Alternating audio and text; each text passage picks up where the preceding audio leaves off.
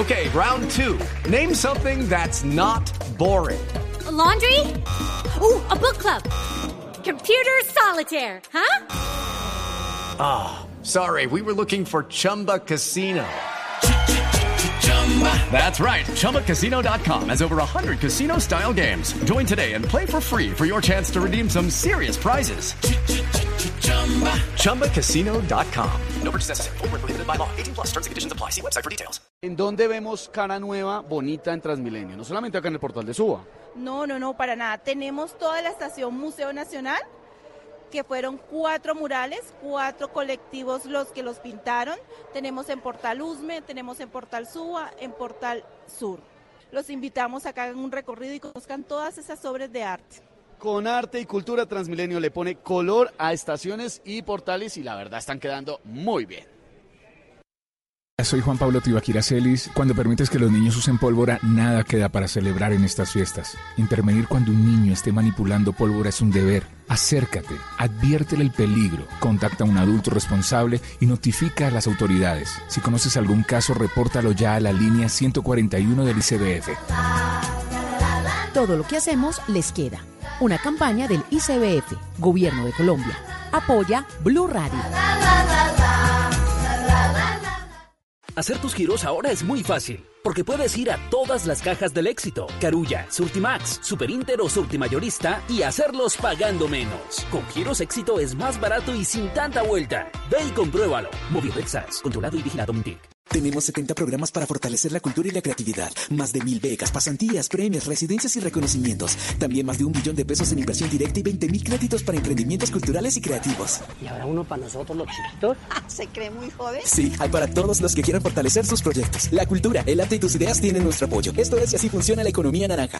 Día histórico para Colombia. Habla el gobernador de Cundinamarca. Después de cuatro años de gestión, de trabajo disciplinado y de rigurosidad técnica, jurídica y financiera, hemos adjudicado el proyecto de movilidad regional más importante del país tendrá un valor de 3.6 billones de pesos, un sistema de transporte 100% amigable con el medio ambiente, el tren de cercanías, Regiotram de Occidente. Proyecto financiado por Presidencia de la República, Gobernación de Cundinamarca. Lo hicimos realidad.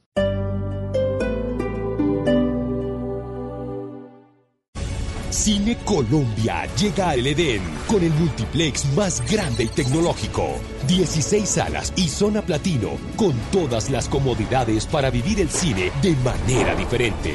Multiplex El Edén. Grandes experiencias en un solo lugar. Movistar Arena se viste de Navidad. La Navidad Blue Radio llega con una pista de patinaje para ti y la experiencia 360 en nuestro domo. 17 de diciembre al 12 de enero. Ven, patina, vive una experiencia de polo a polo. Experiencia Blue Radio y Movistar Arena en Navidad. Boletas en tu boleta.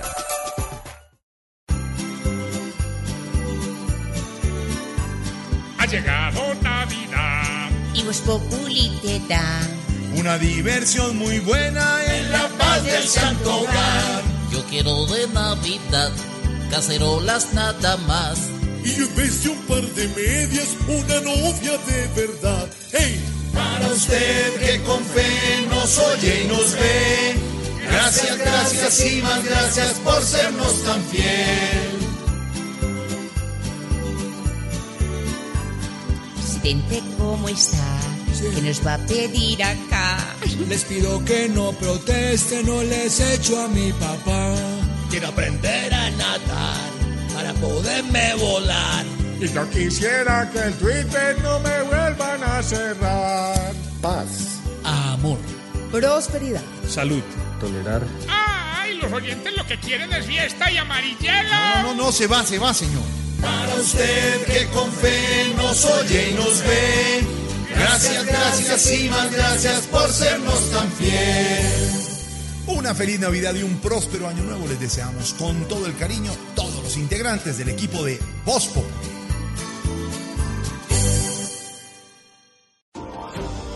Rodemos juntos por la seguridad de los ciclistas. Gracias al trabajo continuo de la alcaldía, Bogotá hoy es más amigable con la bici y sus ciclistas. En el último cuatrienio, los viajes diarios en bici se incrementaron en un 40%, llegando a 1.2 millones de viajes en Bogotá región. Sigamos construyendo a Bogotá como capital mundial de la bici. Alcaldía de Bogotá.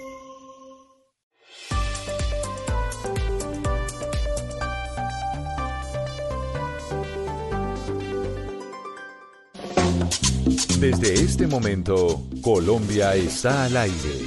Mañanas Blue con Camila Zuluaga.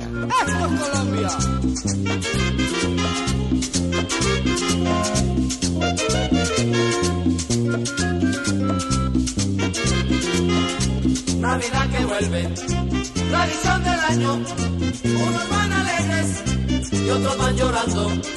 Navidad que vuelve, tradición del año. Unos van alegres y otros van llorando.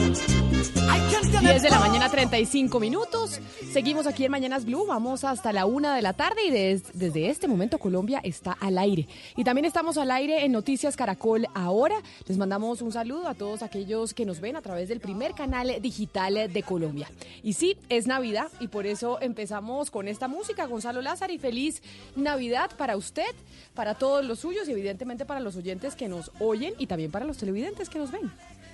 Camila, feliz Navidad para usted, eh, para su familia, para sus amigos. Eh, arrancamos obviamente con un clásico de Rodolfo Icardi versionando a con cantares de Navidad para darle mm, básicamente el mood al día. Y yo le hago una pregunta, Camila.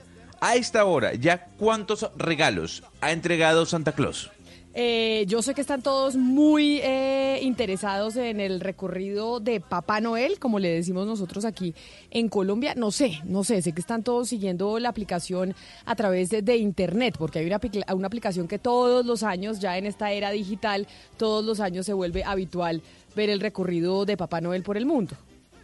Bueno, a esta hora Papá Noel se encuentra en Perth, en una región de Australia, y ha entregado, para que usted sepa, la cifra de 1.457.000 regalos. Se está dirigiendo a Geraldton, también en Australia, y la aplicación se llama NORAD. NORAD, así como, se, como suena, para que usted pueda ver en tres dimensiones el recorrido de Papá Noel por todo el planeta.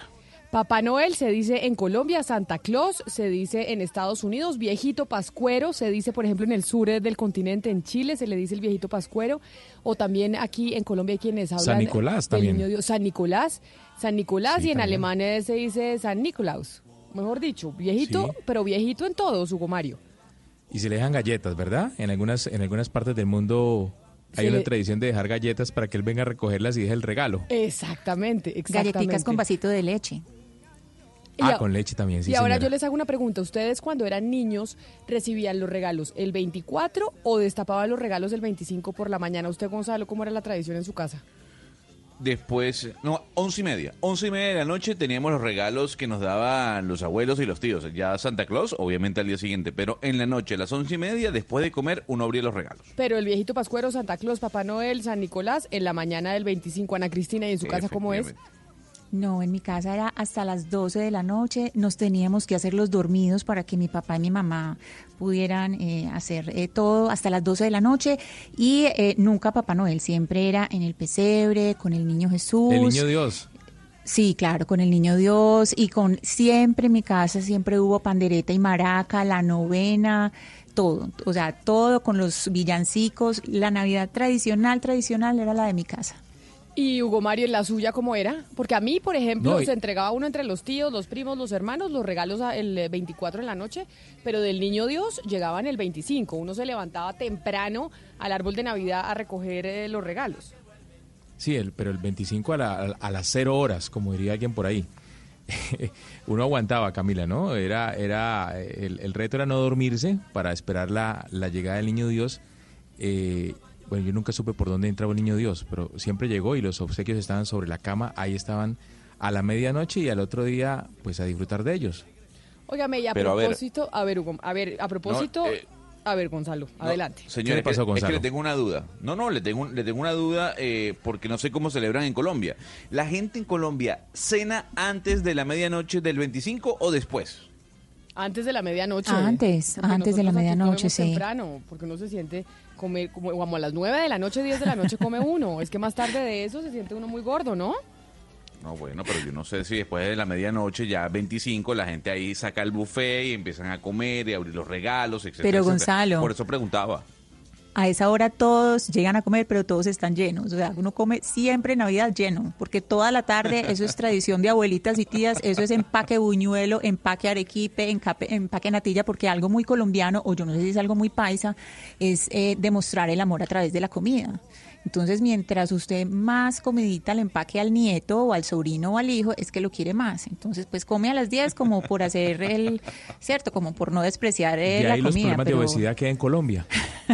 que, ca- que cada vez son, que, son- que cada vez son más preocupantes. Pero mire, una de las cosas que pasan en eh, Navidad y que se exacerban también con la migración, Gonzalo, y yo no sé si eso pasaba en Venezuela o también esté pasando en eh, Panamá, por ejemplo, y es que en Navidad, en esta época, se ven más niños y familias en las calles, en las calles de las ciudades, pues obviamente porque es época en donde la gente sale a dar regalos, sale a dar eh, cosas para los niños, pero no sé si usted en Panamá, por ejemplo, ha visto más gente en las calles pidiendo cosas a los carros o a los transeúntes que pasan por ahí.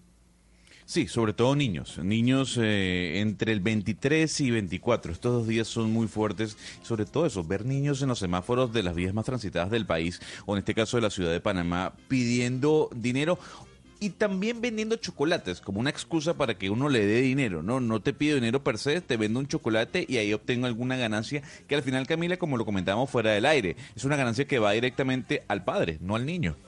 En Medellín, ¿cómo están las cosas, Ana Cristina? Porque aquí en Bogotá vemos, yo la verdad no he visto tanto como años pasados, tengo que ser sincera y tengo que confesar, a pesar de que sé que el 24 y la época de Navidad es una época en donde se ve muchas más, se ven muchas más familias en las calles pidiendo pues plata a los transeúntes y a los carros que están por ahí.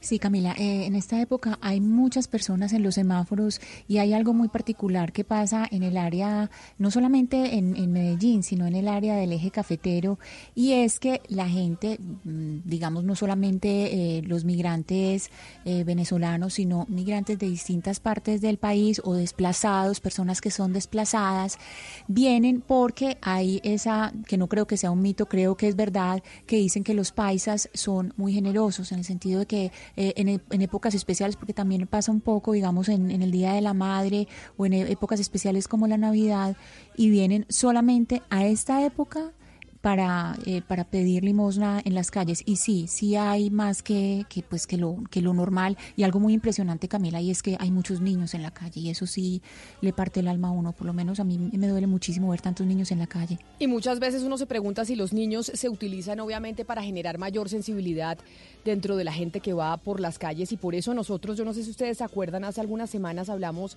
de una estrategia que se llama monedas de cambio, que es precisamente para reforzar la lucha contra la mendicidad infantil, porque a uno cuando ve los niños en la calle pidiendo limosna, pues se le parte el corazón y mucho más en esta época del año que se incrementan los niños en eh, las calles. Esta iniciativa de monedas de cambio ha sido liderada por la Secretaría Distrital de Integración Social en Bogotá, pero es una estrategia que también se habla a nivel nacional, porque se ha hecho con eh, el Instituto Colombiano de Bienestar Familiar y demás. Por eso hemos llamado a la Secretaria de Integración Social de Bogotá, la doctora Gladys San Miguel. Doctora San Miguel, bienvenida a Mañanas Blue, gracias por atendernos y feliz Navidad. Bueno, Camila, muchísimas gracias. Feliz Navidad para ti, para Gustavo y para todas las personas que nos, está, que nos están oyendo. Gracias por el apoyo que nos has dado. Doctora San Miguel, a ver, estamos hablando aquí en la mesa de trabajo y hemos coincidido todos que cuando estamos en Navidad por esta época a uno se le parte el corazón cuando ve los niños pidiendo limosna, pidiendo cosas y obviamente cuando los ve, pues uno dice inmediatamente lo que lo que debe hacer es entregar pues comida o, o dinero o ropa o regalos que uno haya podido comprar para la gente que está en la calle. ¿Cuál es la actitud que de verdad la gente debe tomar y ser consciente que de- de lo que debe hacer? Pues mira, hemos estado haciendo una, una campaña fuerte a través de nuestros equipos móviles y a través de la estrategia de monedas de cambio, mandándole un mensaje a la ciudadanía de que por favor no den limosna, que cuando la gente le diga, denme una moneda para comprar un pan o porque tengo hambre, entienda que en la Secretaría de Integración Social tenemos servicios de calidad en donde podemos atender a los niños, darles las cinco comidas, tenemos los jardines, tenemos el nuevo centro Abrazar, entonces que la gente entienda que si de verdad le importa a ese niño y de verdad le, le, le afecta ver ese niño en la calle, que no le dé limosna y que le diga a la gente, no tiene por qué tener el niño acá, mándelo a los servicios que tiene el distrito, que son servicios de calidad, y no los tenga expuestos a la calle. Pero doctora San Miguel, la gente entonces dice, bueno, yo no doy dinero, pero puedo dar ropa, por ejemplo, puedo dar juguetes en esta época de Navidad, puedo dar comida o, o eso tampoco está bien. Pues yo entiendo que la gente es de buen corazón, que la gente siente que quiere ayudar y que cree que con eso hace una buena acción, pero eso tampoco es sano si quieren pueden acercarse, tenemos el centro de atención al migrante, tenemos el centro Abrazar, tenemos otros sitios a los que pueden llevar las cosas y a través de los cuales nosotros de manera organizada, haciéndole un seguimiento a la familia, sabiendo quién tiene la necesidad, se las podemos entregar. Porque lo que nos ha pasado es que con esta estrategia de, atención en calle y con los operativos que hemos hecho de la mano del, ICBF y la Policía de Infancia y Adolescencia, hemos encontrado muchas irregularidades, muchos niños que no están con sus padres gente que usa a los niños para eh, pedir limosna, para pedir cosas que después sale a vender. Entonces, pues tampoco es sano que les estemos dando cosas en la calle. Ahora, yo, yo quisiera preguntarle lo siguiente. Cuando un niño le pide a uno dinero, usted ve factible decirle, y va, con la pregunta de mi compañera Camila Zuluaga, pero en el instante, oye, yo no te voy a dar dinero, pero ven, acompáñame y te compro pan en ese momento. ¿Está bien ese gesto? ¿En ese preciso momento? Pues es, es, es muy difícil. En el mundo ideal eso no debería pasar, porque lo que debería pasar es que los niños deberían estar en nuestro centro recibiendo no un pan, sino alimentación de calidad. Cinco comidas al día con el valor nutricional de un niño que no lo engorda, sino que lo nutre y lo, ayuda a crecer. Pero entendemos que, que la gente no conoce esos servicios y que de buen corazón quiere ir a darles, ir a darles un pan. Si quiere que le dé el pan, pero que le diga a ese adulto que está con él que no exponga al niño, que no lo tenga en, en la calle y que por favor busque los servicios de la, de la alcaldía y de la Secretaría de Integración Social para dar una verdadera ayuda. Oiga, no, no, hay nada que pueda hacer la policía de infancia, adolescencia o el bienestar familiar para justamente evitar que esto, esta escena tan dolorosa se siga repitiendo en, en los semáforos y calles de, de, las ciudades colombianas, doctora, porque es que eh, lo que uno ve es que los niños son instrumentalizados por los adultos. Incluso aquí se hablaba hace algún tiempo de alquiler de niños. En, por horas eh, los padres se los facilitaban a otras personas para que llevaran a esos pequeños a los semáforos a pedir eh, eh, comida, a pedir dinero y a, pedir juguetes en época de Navidad? Pues hemos hecho varios operativos en la, en la ciudad, de la mano de la Policía de Infancia y Adolescencia y del ICDF. Hemos estado en zonas álgidas de la, de la ciudad, hemos tenido diferentes tipos de intervención, a veces solamente promoviendo los, los servicios sociales que tiene para, para los niños y en otras pues con un poco más de, fuerza institucional para hacer restablecimiento de derechos. Hemos hecho una tarea juiciosa con la Policía de Infancia, el ICDF, hay alrededor de 100 niños en, protección, hemos hecho una estrategia especial para Transmilenio, para que la gente no dé limosna en Transmilenio, y hemos, hemos llegado alrededor de a 2.000 niños. En este momento eh, tenemos en el centro Abrazar 100 niños que antes estaban pidiendo limosna en la calle y que hoy sus padres llevan a, que sean atendidos y salen a lo que es la, actividad del rebusque. Quisiéramos hacer más operativos, quisiéramos llegar a más sitios, pero pues a veces la capacidad institucional no es, no es tan grande para estar en todas partes al, al mismo tiempo, pero sí hemos hecho los operativos de intervención en 19 puntos álgidos de la ciudad. Secretaria San Miguel, ¿qué tanta comunicación tienen ustedes entre las distintas secretarías de las distintas regiones del país? Me refiero a la posibilidad de tomar acciones unificadas o tener ciertos parámetros de acción comunes. Pues por ahora nos han buscado eh, secretarías de otras ciudades para que les contemos la experiencia de Bogotá en cuanto, sobre todo, al tema de atención a migrantes. Bogotá se ha convertido en un modelo eh, por la forma en que ha desarrollado la, atención a los migrantes y hemos hecho unas reuniones de transferencia de, conocimiento. Ya eh, pues hablar de que se pueda eh, hacer una estrategia nacional mancomunada, pues ya le tocará a las próximas administraciones articularse. Lo que sí se ha hecho desde Bogotá es generar una, un trabajo muy articulado, no solamente entre las secretarías de de salud, seguridad, gobierno, integración social y educación, sino también con eh, los entes de control, con el ICBF y con la Policía de Infancia y Adolescencia.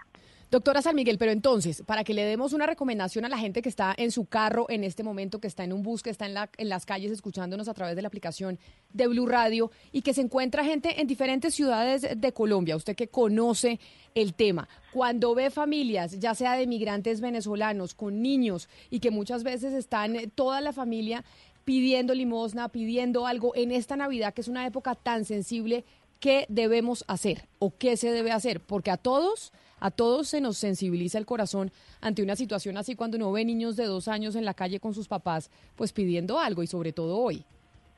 Bueno, muy importante, hay que pensar en el bien superior. El bien superior es tener los niños protegidos. Una ayuda del momento, de una moneda, un regalo, lo único que hace es instrumentalizar a los niños que quieran seguir teniéndolos en la calle, expuestos a enfermedades respiratorias, a enfermedades en la piel, a todo tipo de peligros. Que por favor se amarren el corazón y les digan, vayan a los servicios que tiene la alcaldía de Bogotá, que la gente crea en los servicios de calidad que tenemos para atender a los niños que están al nivel de cualquier institución privada y muchas veces están por encima de, estándares de que la gente se imagina. Entonces, por favor, entiendan que no le están haciendo un bien a los niños que están en la calle, que no están haciendo un bien cuando les dan monedas y les dan regalos les están haciendo un daño porque están buscando y haciendo que los instrumentalicen más.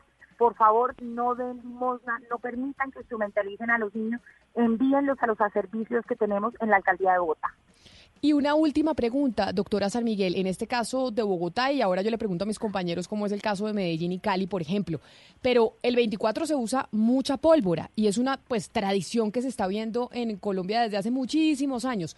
¿Cuáles son las sanciones que hay, por lo menos en el caso de Bogotá, para los papás que dejen a sus hijos usar, usar pólvora hoy? Bueno, pues muchísimas gracias por la oportunidad para mandar este mensaje también contundente en contra del uso de la pólvora. Nuestro alcalde ha sido enfático en que en Bogotá no podemos usar pólvora. Los adultos que se han encontrado manipulando pólvora al lado de los niños o los adultos que le den pólvora a los niños pueden ser sujetos de sanciones que van desde una amonestación por parte del bienestar familiar hasta el restablecimiento de derechos e inclusive en multas económicas. Pues pueden hacer las denuncias en las comisarías de familias de la Secretaría, pueden hacerlo a través del de 123 o en los servicios de, de, la Secretaría y por favor no permitan que los niños estén expuestos a la pólvora porque los queremos celebrando la Navidad en su casa y no en los hospitales. Pues doctora Gladys San Miguel, secretaria de Integración Social de Bogotá, mil gracias por estar con nosotros. Feliz Navidad y pues eh, ya usted casi que despidiéndose de su cargo, ¿no? Porque usted trabaja hasta el 31 de diciembre. Sí, señora. Hasta el último día, hasta el último minuto, estaremos trabajando por los más vulnerables de la ciudad y en este caso mandando el mensaje de que no queremos a los niños en la calle, los queremos en los servicios. Bogotá le dice no a la mendicidad infantil. Claro que sí, doctora San Miguel, mil gracias por atendernos el día de hoy, 10 de la mañana, 52 minutos. Ya sabe, Ana Cristina, repetimos el, el, mensaje. Yo sé que es difícil, es duro el 24 de diciembre cuando usted se le acercan los niños y las familias a pedirle dinero, pero hay que decir que no, porque usted lo hace en el momento y puede ser un paliativo para ese instante, pero realmente es peor para el bienestar del menor.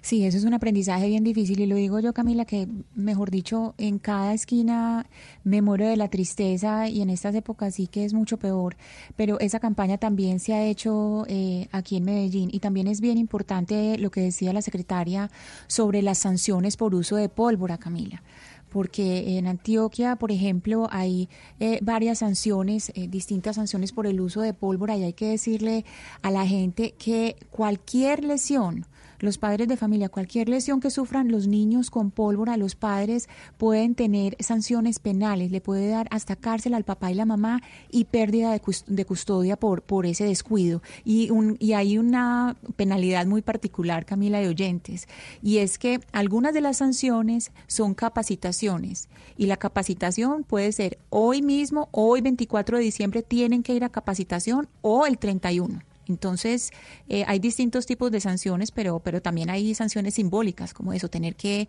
ir a una clase de pedagogía del no uso de pólvora 24 o 31. Estamos de Navidad y entonces ya saben, un mensaje que queremos mandar y que incluso nos mandan desde la administración de Bogotá que se puede replicar para el resto del país.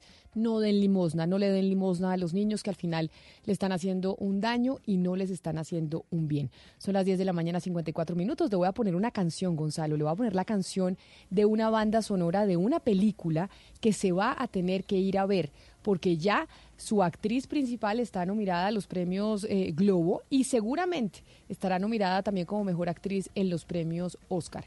Escuche esta canción y ya le voy a decir de qué película estamos hablando.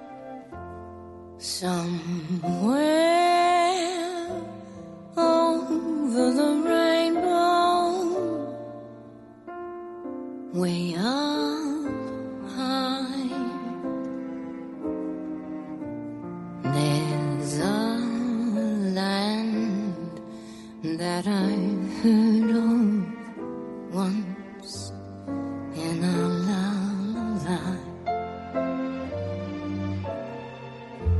Somewhere over the ¿Sabe de qué película le estoy hablando, don Gonzalo Lázari?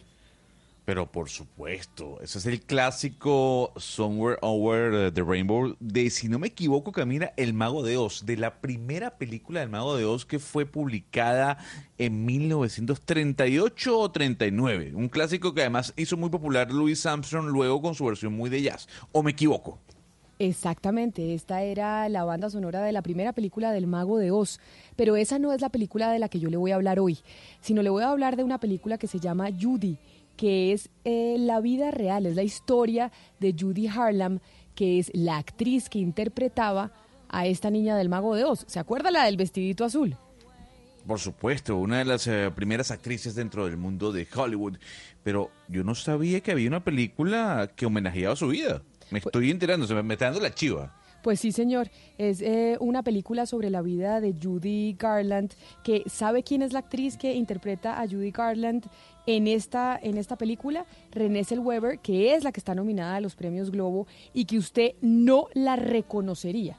No la reconocería nunca en esta película donde interpreta a Judy Garland, que era una de las actrices y cantantes más famosas de su época y uno de los íconos de la historia del cine, Gonzalo.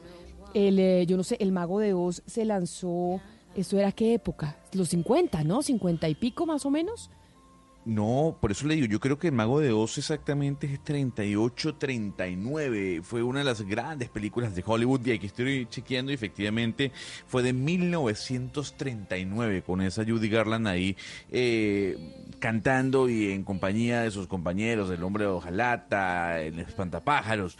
Eh, pero sí, 1939. Ahora, de verdad me está chiveando porque yo había leído que como referencia para posible ganadora del Oscar era mm, Scarlett Johansson. Hay que ver esta película por los comentarios que me está diciendo, a ver si le puede hacer competencia. Porque ella está nominada a los Globo. Pues mire, le voy a poner el tráiler de la película de Judy, porque acuérdense que estamos de 24, mañana es 25 de diciembre y los 25 por lo general uno va a cine. Es uno de los planes, por lo menos en Bogotá. Y esta es una de las películas que yo le voy a recomendar a usted y a los oyentes. I'm sorry it's so late. Miss Carl, Oh, please. I'm Judy. I'm very sorry, but your suite has been released. What do you mean, released? Where exactly is it gone? Your account was in arrears. clang, clang, clang with the trolley. Mama, please don't go to sleep now. No, no, no. The other Y. Judy Garland era una de esas actrices que empezó muy chiquita y ahí eh, se estrenó entre otras en El Mago de Oz y después empieza a tener eh, una vida en el espectáculo pues estando más grande y eso es lo que vamos a ver en esta película de Judy que yo lo voy a invitar Gonzalo a que se la vea mañana 25 de diciembre que es día de cine. Lo voy ya anotado, lo tengo en el plan y haré el plan colombiano aquí en Panamá. Voy al cine panameño a ver esa película que narra la historia de Judy Garland. Se lo digo, se lo confieso. En Panamá no, no van a cine. Hugo Mario, ¿usted va a cine el 25 o usted no va a cine el 25? Yo voy al salsódromo. Ah, usted va a... ah, es que usted está en Feria de Cali, se nos olvida, se nos olvida que usted está en Feria de Cali, pero en Bogotá nosotros sí vamos a cine el 25. Ana Cristina, ¿en Medellín también se va a cine el 25? No, pero sí hay mucha gente que va así en el 25, sí es eh, un plan más o menos eh, usual. O sea, usted no va, pero en Medellín sí van. Sí, yo no voy, yo no voy porque pues como todavía tengo niños, el 25 es eh, Camila y, los que son papás y tienen niños saben que el 25 es volviendo a, ver todos los regalos y juegan 20 veces con el juguete y vuelven a mirarlo y entonces es como decimos en Medellín gomoseando, gomoseando con, con lo que les con los traídos. Y precisamente para esta, para la gente que em, está en Bogotá, porque yo a ustedes los vi muy parcos en Medellín y en Cali, eh, Hugo Mario en Cali se va para el Sansódromo, pero Sebastián Nora, usted está en las calles de Bogotá regalándole entradas precisamente a los oyentes que quieran ir a cine mañana 25, porque estamos de Navidad y en Navidad tenemos que entregar regalos y a nosotros como nos encanta el cine, pues vamos a entregar boletas para esta película de Judy Garland, en donde es la vida real de la actriz del Mago de Oz. ¿Usted en dónde está? ¿En qué parte de Bogotá se encuentra? ¿Qué tal Camila? Feliz mañana. Bueno, primero una feliz Navidad para usted, para la mesa eh, y un feliz cumpleaños a, Diana Mejía. Estoy, como usted dice, dando estas boletas para que las personas vayan a ver esta película de la vida de Judy Garland. Estoy Camila para que nos vean. Es fácil de ubicarme. Estoy, vea, con saco navideño, un saco motoso rojo de Navidad con el pendón de Blue Radio en la avenida Suba con calle 100, enfrente de la entrada principal del centro comercial comercial y Serra 100, allá usted Camila y los oyentes ven un árbol de Navidad muy grande, de unos 15 metros, que tiene un letrero que dice Bogotá en rojo y Serra 100, ahí estoy, parado. O sea, lo identifican porque usted tiene saco de Navidad, básicamente, así lo van a identificar. Y no, y el pendón de Blue Radio. Ah, se llevó el pendón. Que usted dice que, no, lo uso. No, yo duermo con el pendón, me lo llevo a todas partes. Acá. ¿Y qué es lo que entonces tienen que hacer los oyentes? Estas boletas para la, para la película de Judy Garland son para que vayan mañana a la hora que quieran, a la hora que y en el cine más cercano que encuentren a sus, a sus casas. Ahí ustedes hacen la reservación o van al cine y pueden entrar a verse esta película que es maravillosa. Sí, Camila, eh, son boletas dobles, vale para cualquier cine Colombia, cualquiera. Eh, y lo que tienen que hacer es muy sencillo, Camila. Se acercan acá y me muestran en el celular la aplicación de Blue Radio completamente descargada. Puede ser Android, iPhone, el celular que tengan. Nos muestran la aplicación de Blue Radio, desde donde se puede oír Blue Radio en todo el mundo. Y ya, le damos boletas, Camila, para, para ver a Judy Garland. Entonces repitamos exactamente en dónde está para que los oyentes que están en las calles, que están eh, caminando, buscando los últimos regalos de Navidad o haciendo las, últimas compras para la comida de esta noche lo puedan encontrar. Exacto, Camila. Bueno, eh, en la esquina de la avenida Suba con calle 100, ahí esa esquina que hay varios semáforos, está el centro comercial calle y Sierra 100 y hay un árbol navideño muy grande. Estoy acá yo con saco rojo, el pendón de Blue Radio, con muchas boletas dobles. Descargar la aplicación de Blue Radio y ya. Nada más. Porque los estamos invitando a cine, para que vayan a cine mañana 25 de diciembre, que es uno de los planes que tenemos tradicionalmente en Bogotá. Me dicen mis compañeros en Cali que ya se van de salsa porque ya empezó la feria. En eh, Medellín, de pronto no tanto porque están en la finca pero de pronto aquí en Bogotá sí, sí vamos a cine los 25 de diciembre, 11 de la mañana, dos minutos.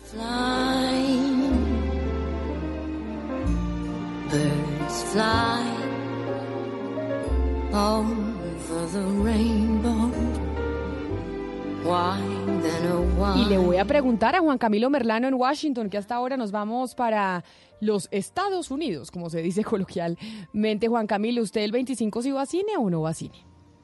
A veces, Camila, a veces. Aquí no, no sé si vaya porque realmente no hay ninguna película en cartelera. Pues esa de Judy no la había visto, voy a pensarlo. Pero... la ve porque es espectacular y además René Zellweger se va a impresionar con la actuación de esta señora. No es que no la va a reconocer. Voy a buscarla, voy a buscarla y voy a pensarlo, pero es que la verdad las calles están tan solas y la ciudad parece tan... Parece un pueblo fantasma que no provoca ni salir prácticamente. Entonces voy a pensarlo, quizás me quedo en la casa. No, tiene que salir. no, vaya a cine, vaya a cine, invita a algún amigo para que para que pasen el 25 comiendo palomitas. Pero cómo está la cosa política en los Estados Unidos? Hay un congresista metido en enredos de, de terrorismo nacional. ¿Eso cómo es, Juan Camilo? Oiga, Camila, ha sido una noticia que, se ha vuelto de trascendencia nacional. Recordemos que aquí en Estados Unidos, pues como, como es un sistema federal, cada estado tiene sus cortes y su asamblea legislativa. Este caso es de la Cámara de Representantes del estado de Washington, eso es en el noroeste, en el extremo noroeste de los Estados Unidos, un congresista llamado Matt Shear. El hombre fue acusado por la misma, por una investigación de la misma Cámara de Representantes, por lo menos de terrorismo doméstico, por participar en al menos tres intentos de alzamiento armado con milicias urbanas de extrema derecha. Dice el documento que el señor Shea había, se había remitido documentos fundamentalistas junto con milicias urbanas, documentos fundamentalistas llamados, por ejemplo, las bases bíblicas para la guerra, que tenían apartes de consignas de sublevar a aquellos que respaldan el derecho al aborto, el matrimonio entre parejas del mismo sexo y a todos aquellos que idolatran el comunismo. Decía uno de los textos, uno de los textos, una de las consignas que compartía con estos grupos de extrema derecha, que si no se someten, asesinaremos a todos los varones que se opongan a nuestra, a nuestra consigna y a nuestro establecimiento de un Estado totalmente fundamentalista en términos religiosos. Y digamos que también Luego de que se conociera esta investigación de la Cámara de Representantes del Estado de Washington, el congresista, el legislador fue suspendido de su cargo, fue retirado de la presidencia de la Asamblea del Partido Republicano en ese estado, que era presidente de esa asamblea, y los mismos copartidarios le están pidiendo que renuncie. Él ha dicho a través de un mensaje en redes sociales que no piensa renunciar y ha comparado este proceso con la investigación o más bien con el juicio político que se adelanta contra el presidente Donald Trump. Dice que está siendo víctima de una investigación falsa, de una investigación, de un montaje, tal como el presidente de los Estados Unidos está siendo víctima, y que los patriotas se deben unir para defenderlo y para defender el derecho de ese sector de la sociedad que él representa, dicho. Pero entonces se ha convertido en un escándalo porque lo que dicen es que tras bambalinas buscaba establecer una forma de gobierno apegada a esas bases bíblicas para la guerra o esa defensa de esos principios fundamentalistas en Estados Unidos. Pero además otra de las noticias, eh, Juan Camilo, que también están en las eh, primeras páginas de los periódicos en eh, los Estados Unidos, es la crisis de Boeing, ¿no? La, de la renuncia de su CEO, que igual eso generó una subida en las acciones pero de todas formas la gran noticia, entre otras cosas, es la renuncia del eh, presidente de Boeing por cuenta de los problemas que tuvieron con los aviones. Una renuncia que para muchos, digamos, se veía venir en tanto se venían adelantando particularmente investigaciones en el Congreso, varias audiencias durísimas a propósito de los problemas con el 737, digamos las dificultades en materia de la, de la puesta en marcha de estos aviones pero en todo caso ha sido una renuncia, Camila, que como tú bien indicas, digamos, ha tenido un impacto a nivel de mercados, ha tenido un impacto a nivel de la industria y habrá que ver qué tipo de movimientos toma Boeing de ahora en adelante, que hay que decirlo, Boeing es una empresa insignia aquí en Estados Unidos. Es una empresa que no únicamente se dedica pues a la fabricación de aviones, sino también a fabricación de, de, de, instrumentos desde el punto de vista militar, está muy metida en la industria militar y habrá que ver qué tipo de decisiones toma porque porque en efecto es un golpe sensible para la industria en los Estados Unidos. A ver, Merlano, pero se trataron mucho, ¿no? Eh, el, el, CEO de la compañía había anunciado que primero en abril, luego en septiembre, luego en noviembre, y anunció hace dos semanas que iban a eliminar o que iban a parar la fabricación de los Max. Entonces la compañía tardó mucho también en despedir al CEO, que lo que ha llevado a la compañía es un fracaso tras fracaso. Eh, lo cierto del caso es que viendo mm, algunos comentarios y artículos del New, York del New York Times, por ejemplo, dicen que eso le va a afectar mucho al presidente Donald Trump en cuanto al tema económico.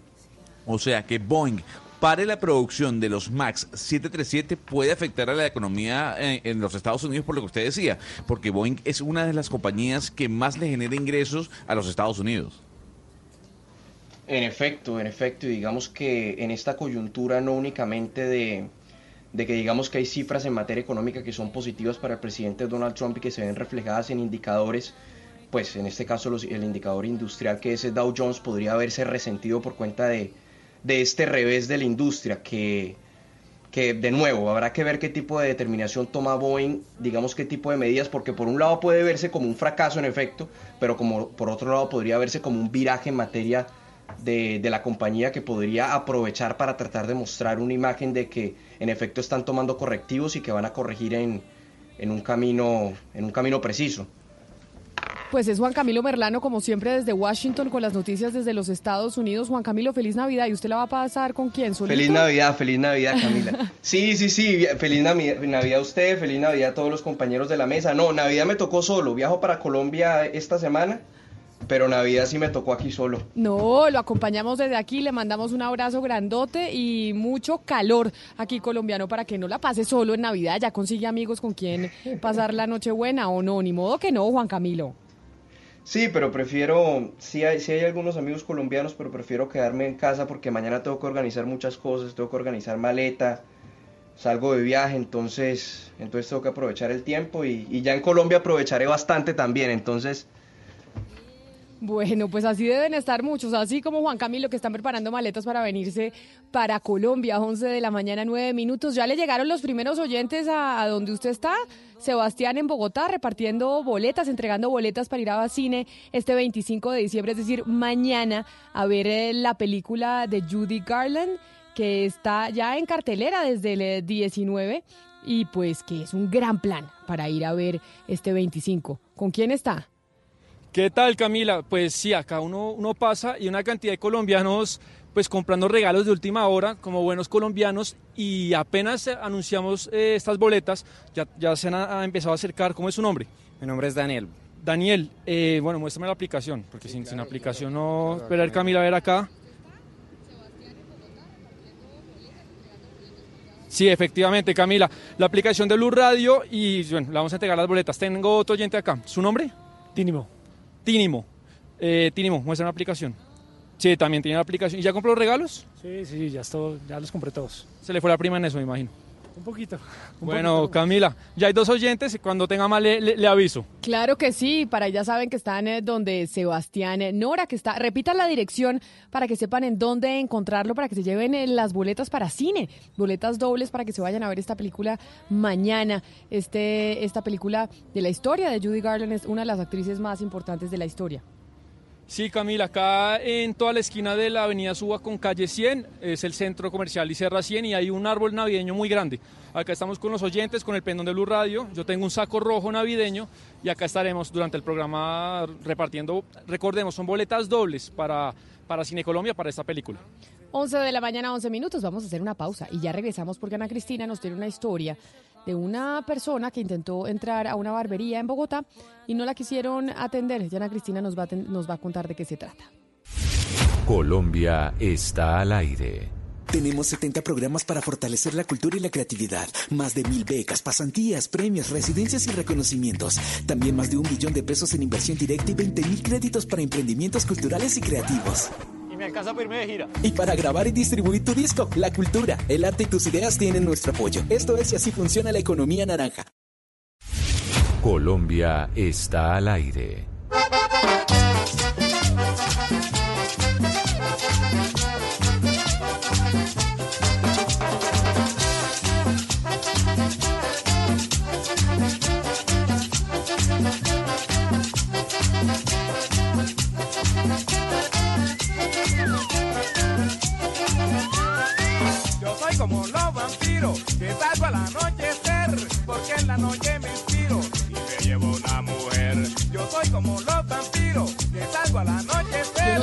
Canción es de Navidad. Vampiro, vampiro, Gonzalo Lázaro, ¿y esta canción es de época de Navidad? Pues la utiliza mucho para bailar, eh, Camila Zulu. Yo no sé. Yo esta canción sí de Navidad. ¿Qué Navidad, es la suya, Gonzalo? No, a ver, a ver, a ver, a ver. Que sea Navidad, Gonzalo, por favor. No, no, a ver, a ver. Lo que pasa es que usted está en Bogotá y la señora Ana Cristina está en Medellín.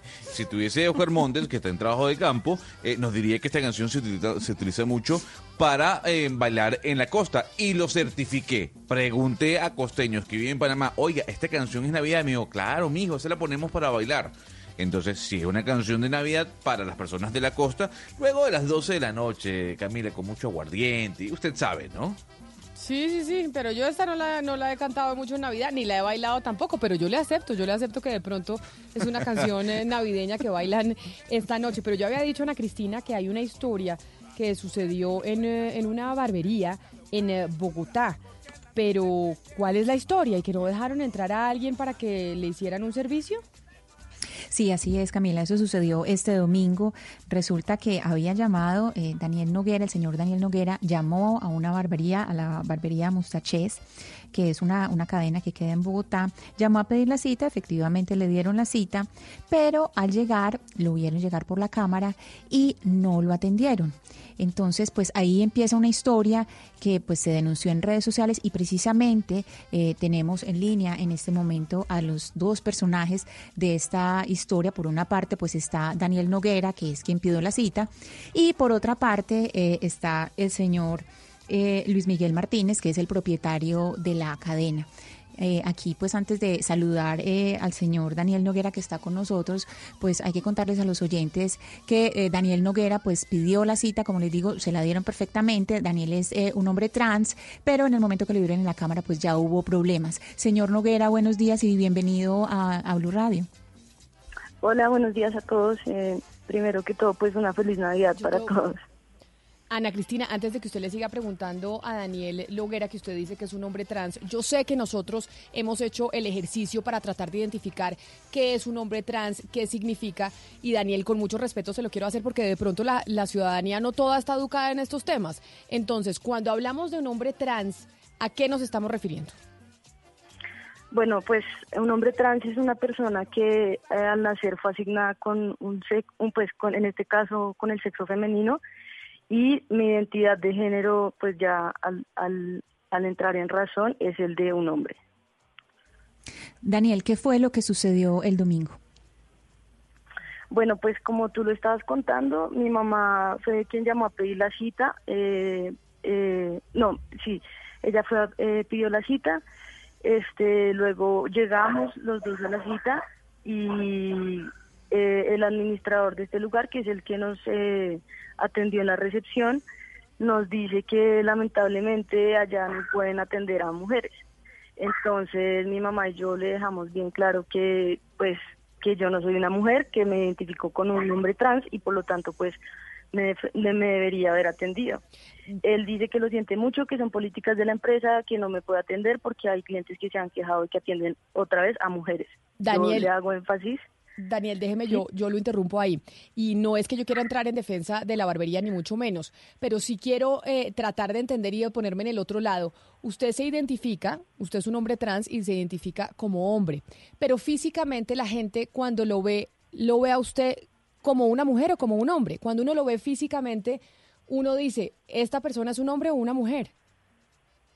Pues digamos que esto no debería eh, importar porque yo le estaba dejando claro a la persona verbalmente que me identifico como un hombre.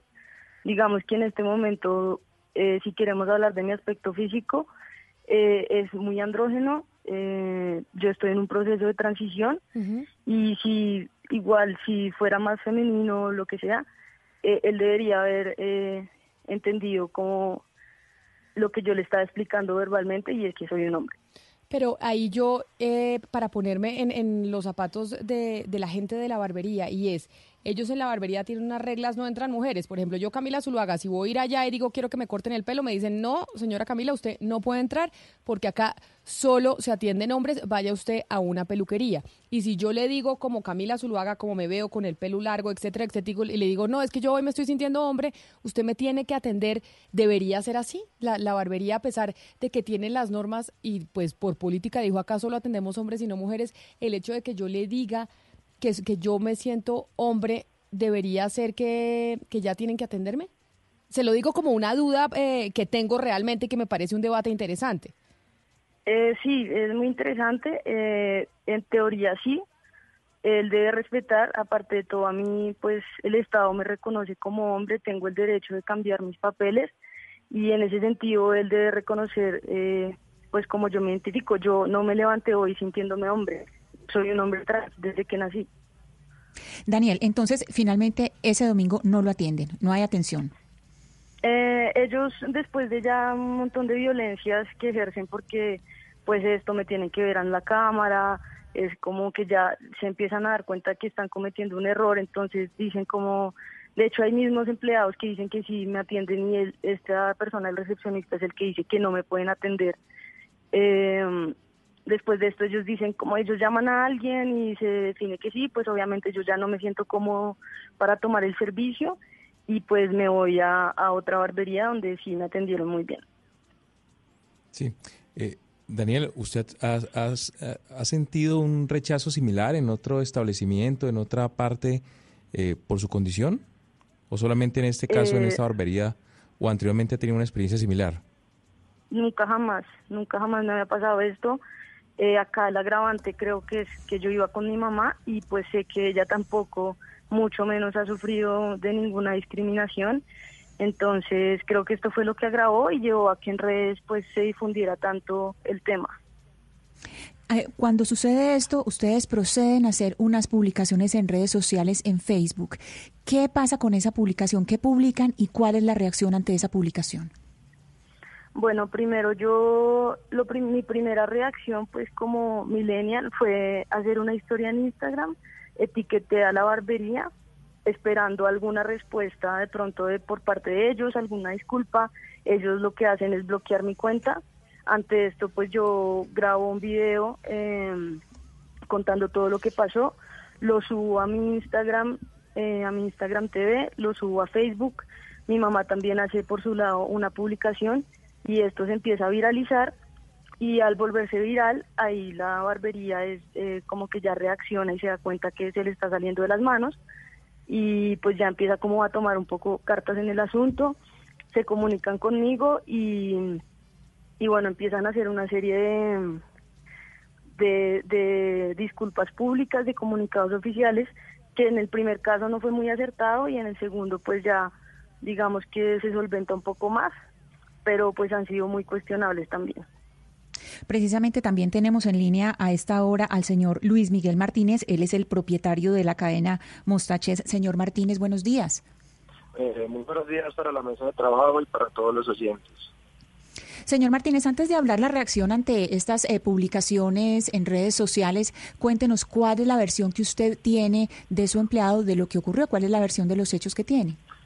Bueno, mira, pues eh, eh, primordialmente, pues quiero como aclarar un tema, es nosotros eh, somos una barbería en la cual nos hemos enfocado es en crear un espacio en cual los hombres puedan venir y sentir un tema de relajación, de, de todo el tema de cargas laborales diarias, venir y tener un tema de relajación, de un buen servicio. Y pues siempre desde que el primer momento que fuimos creados desde hace tres años, nuestro enfoque fue la atención primordial para los hombres. Señor Herrera, eso Eh. quiere decir que ustedes por política deciden que las mujeres no pueden entrar Correcto. y no atienden mujeres. Nosotros no atendemos mujeres. En este momento nosotros, al ver que hay tanta mujer que ha querido prestar el, conocer nuestro servicio, montamos una sede exclusivamente para mujeres, donde pueden venir y vivir el- la experiencia solo para mujeres. Pero entonces, ahora explíquenos, señor Martínez, que era lo que le preguntaba a mi compañera Ana Cristina Restrepo, qué fue lo que pasó con Bueno. el caso de Daniel.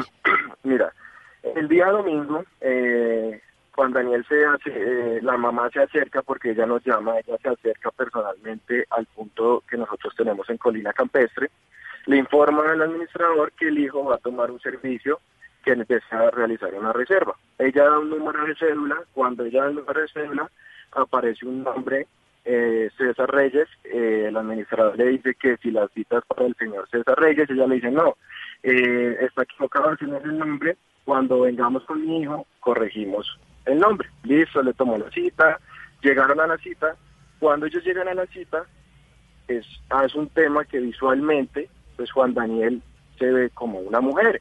Entonces, el administrador cuando entra con la mamá le dice, eh, ¿para quién es el servicio? Cuando le informan, es para él. Entonces él le dice, pero discúlpame, aquí nosotros no tenemos servicio para mujeres. Cuando ya el administrador le informa eso, Juan Daniel le manifiesta, le dice, es que yo soy un hombre.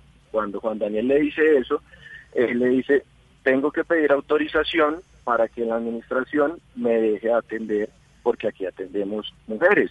Es un tema que visualmente, pues el administrador, antes de saber y saber qué tipo de, inclinación sexual o, qué tipo tiene, él está viendo una mujer frente a sus ojos. Él llama a administración, a la parte administrativa, pide la autorización, le dice, mira, hay una persona que de esta situación, está pasando esto, le dicen, atiéndala, no hay ningún problema. Cuando ya el administrador le informa a Daniel que él puede ser atendido, ya Juan Daniel dice que no se ha discriminado, que se ha sentido que sido consciente, que hemos sido, pero nosotros en ningún momento, ningún momento, desde que él entró íbamos a saber si él era una persona trans o no era, porque pues visualmente lo primero que uno observa es lo que uno tiene en su cabeza. Yo estoy viendo que entran dos mujeres y aquí no se aceptan mujeres porque es un servicio para hombres, pues eso es lo que hace, pero en ningún momento nosotros hemos querido ser excluyentes o transfóbicos, como se ha generado toda esta controversia en las redes sociales y aprovecho también para que pues eso públicamente se conozca que la administradora ha recibido amenazas directamente de muerte, que lo van a esperar afuera de, del trabajo, que lo van a quemar, que van a quemar la barbería y pues yo creo que este es un tema que no se soluciona de esa manera, así como Juan Daniel hizo un video explicando lo que sucedió, creo que es conveniente hacer un video explicando realmente cómo fue la situación para que esto no se pase de pronto un problema mayor. Y como me dijo el administrador, yo simplemente hice y, y, y escogí las reglas y los protocolos que tiene la empresa creados frente a estas situaciones de que muchos clientes que vienen con las esposas ay, mira, quiero hacerme una mascarilla, quiero realizar mi contenido, mira, qué pena. Primero, nuestros barberos no están capacitados para atender personal femenino porque son barberos certificados. Y segundo, el establecimiento tiene un espacio solo para hombres. Nosotros no somos feministas ni estamos excluyendo a las mujeres. Simplemente como otros establecimientos cuando crean y, y, tienen este tipo de negocios van enfocados específicamente hasta, hasta ciertos sectores, no siendo ni feministas, ni transfóbicos, ni mucho menos. Sí, no, eso, eso, señor Martínez, eso es muy claro y precisamente ese es el sentido de esta conversación. Nosotros tenemos esta conversación aquí hoy con usted y con el señor Noguera precisamente para que miremos que hay, eh, una cosa es el derecho de admisión y otra cosa distinta es eh, las leyes, es la no discriminación. Entonces estamos tratando de mirar si, si, si se violó, si se brincó ese límite. Entonces, es decir, a Daniel Noguera se le dijo finalmente que sí se le iba a atender Correctamente. Cuando ya el administrador, eh, Daniel, le informa que él es un hombre, pues el administrador automáticamente lo que le dice es, Daniel, yo tengo que llamar a pedir autorización, sigan, y ya en un momento lo hace. Él llama y la administración le dice, puede tomar el servicio, a él se le informa, Daniel, sigamos que ya hay un barbero disponible para que te atienda y él ya no quiso tomar el servicio. Entonces yo lo que quiero que entiendan, yo lo que quiero que entiendan es que al ver el administrador una mujer, físicamente nosotros no podemos ser adivinos para saber que Juan Daniel era una persona trans, porque nosotros no, no podemos no podemos saberlo porque si la mamá en el momento cuando toma la cita informa, dice, le, le, comenta, pues obviamente ya cuando cuando Juan Daniel entra ya tenemos claridad sobre el asunto, ya sabemos cómo es la situación, simplemente bienvenido, se brinda el mejor servicio y se hubiera tomado el servicio sin ningún tipo de, de, de, negación viendo que era una mujer. Permítame darle la palabra a Daniel porque te entiendo, claro que Daniel, sí. que usted quiere interpelar y decir que las cosas no son como las está narrando el señor Martínez. Sí, creo que las, las está decorando un poco. A ver, eh, él se está contradiciendo aparte porque él dice que ya entiende cuando yo llego. Esto es falso, o sea, mi mamá ya había dado mi nombre, que es un nombre de hombre, ahora van a decir que Juan Daniel es un nombre de mujer. Eh, eh, mi nombre es Juan Daniel, ella lo dio y ella dijo, vengo con mi hijo. Cuando yo llegué, se, en teoría el, administrador debió haber entendido que yo era el hijo porque yo fui quien llegué a corregir lo de la cédula. Entonces, si yo le digo una, dos, tres veces a la persona que soy un hombre trans y él me sigue diciendo que soy una mujer, eso se llama transfobia y eso se llama discriminación y eso es vulneración de los derechos. Yo te eh, hago una pregunta, no Juan Miguel, no perdón que te eh, interrumpa. Déjame hablar, no, no, déjame hablar. Eh, no es mi culpa que ustedes no estén capacitados, no es mi culpa que ustedes sean ignorantes del tema. Eh, de pronto por eso no estás eh, teniendo conciencia de por qué el, mi video se hizo tan viral. Así como tú lo estás diciendo, yo hice un video narrando cómo fueron las cosas exactamente. También hice un video contando lo que ha pasado después y contando que ustedes, bueno, me pidieron estas excusas públicas que al ratico quitaron, luego las volvieron a poner, ustedes no se deciden Mira, también Juan en Daniel, el tema. Yo te hago una pregunta a ti eh, para aclarar la situación. Tú me dices que el administrador, por obvias razones, debía saber que tú eras Juan Daniel. Yo te explico a ti, cuando piden una cita, hay veces que llegan dos, tres acompañantes, viene la esposa, el esposo, el hijo, y nosotros no sabemos realmente para quién es el servicio. Cuando claro, ustedes pero se él me presentan, dijo, ella me, cuando, ella me déjame hablar y yo te hago la pregunta. Discúlpame que, me, que te interrumpa. Mira, cuando el administrador, ustedes entran, el administrador visualmente ve dos mujeres, y cuando él ve el sistema y ve que es el nombre de un hombre, Es que él a mí no me pregunta y él te dice a tu porque- mamá. Pues es que Juan no Daniel, yo te entiendo, yo, mira, porque- yo, yo quiero que tú entiendas la situación de que nosotros en ningún momento querimos vulnerar tus derechos, ni ser Es que yo no lo transfóbicos, voy ni mucho menos. por una cosa. Eh, Juan que- Daniel, porque es que yo lo que quiero que entiendas es que nosotros no podíamos ser adivinos de tus inclinaciones, ni mucho menos porque simplemente a la vista nosotros fuimos una mujer. Ya cuando a ti te, tú informas y dices que yo soy un hombre, el administrador te dice, voy a pedir autorización, llama y el servicio se te iba a prestar. El servicio en ningún momento se te negó. Claro, ahí a ti te dijeron, vamos a atenderte, sigamos. Pero en ningún momento nosotros dijimos, no, porque Juan Daniel y es una persona trans, vamos a negar el servicio. No, nosotros vimos al principio dos mujeres, preguntamos, ven, pero la cita está a nombre de Juan Daniel. ¿Quién es Juan Daniel? Le pregunta al administrador, tú es, tu yo mamá dice, yo, exacto, soy yo. Cuando tú dices, soy yo, exacto, cuando Entonces tu mamá dice que tú eres Juan Daniel, que yo soy Juan Daniel, él que me tú eres que no puedo hombre. atender a una mujer, o sea, eso Exacto, Juan es- Daniel, ahí eso- va, ahí va claro, el tema, por eso. porque visualmente Él no puede atender a una nosotros mujer, no yo podemos una saber, mujer, soy un hombre. no podemos saber si tú eres un hombre o una mujer, sino que Sí podían saber visualmente ves. Sí podían saber. pero ahí visualmente permítame, lo dijiste. Permítame yo, yo, yo los interrumpo, eh, Daniel, y me parece importante esta pedagogía que usted está eh, tratando de hacer, porque yo creo que es una pedagogía que necesitamos todos. Pero entiende usted que tal vez hay gente que es ignorante frente a este tema y más allá de hacer eh, un bullying o un ataque a la barbería, etcétera, etcétera, lo que se deberían aprovechar son estos espacios para educar a la gente frente a estos temas, porque no todos sabemos. Acá, de hecho, una vez tuvimos un, un programa en donde tratábamos de entender cada una de las condiciones de género, etcétera, etcétera, para, para, para educarnos y para tener pedagogía. Pero cuando usted dice, yo no tengo la culpa de que ustedes sean uno- unos ignorantes y ustedes no sepan, pero entonces, eh, ¿cómo aprendemos? ¿Cómo tenemos que saber o cómo deben educarse estas, ¿Cómo- cómo estas, barberías y pues, estas peluquerías? Parte de eso es eh, parte de eso es que ellos se comprometieran conmigo. O sea, a mí lo que más me desilusiona de toda esta situación es que la respuesta de ellos es como de sacar excusas en vez de reconocer el error de decir sí somos Es que no ignorantes son tema excusas, Daniel, y no son excusas sí son porque excusas porque que yo te dije a ti yo le dije a la persona déjame nosotros hablar lo que déjame pasa hablar es que simplemente vimos a una mujer entrar por las puertas de nuestro no establecimiento déjame y hablar eso fue lo que déjame vimos. hablar porfa mira yo entré se dijo yo soy Juan Daniel si yo digo yo soy Juan Daniel es porque yo soy Juan Daniel.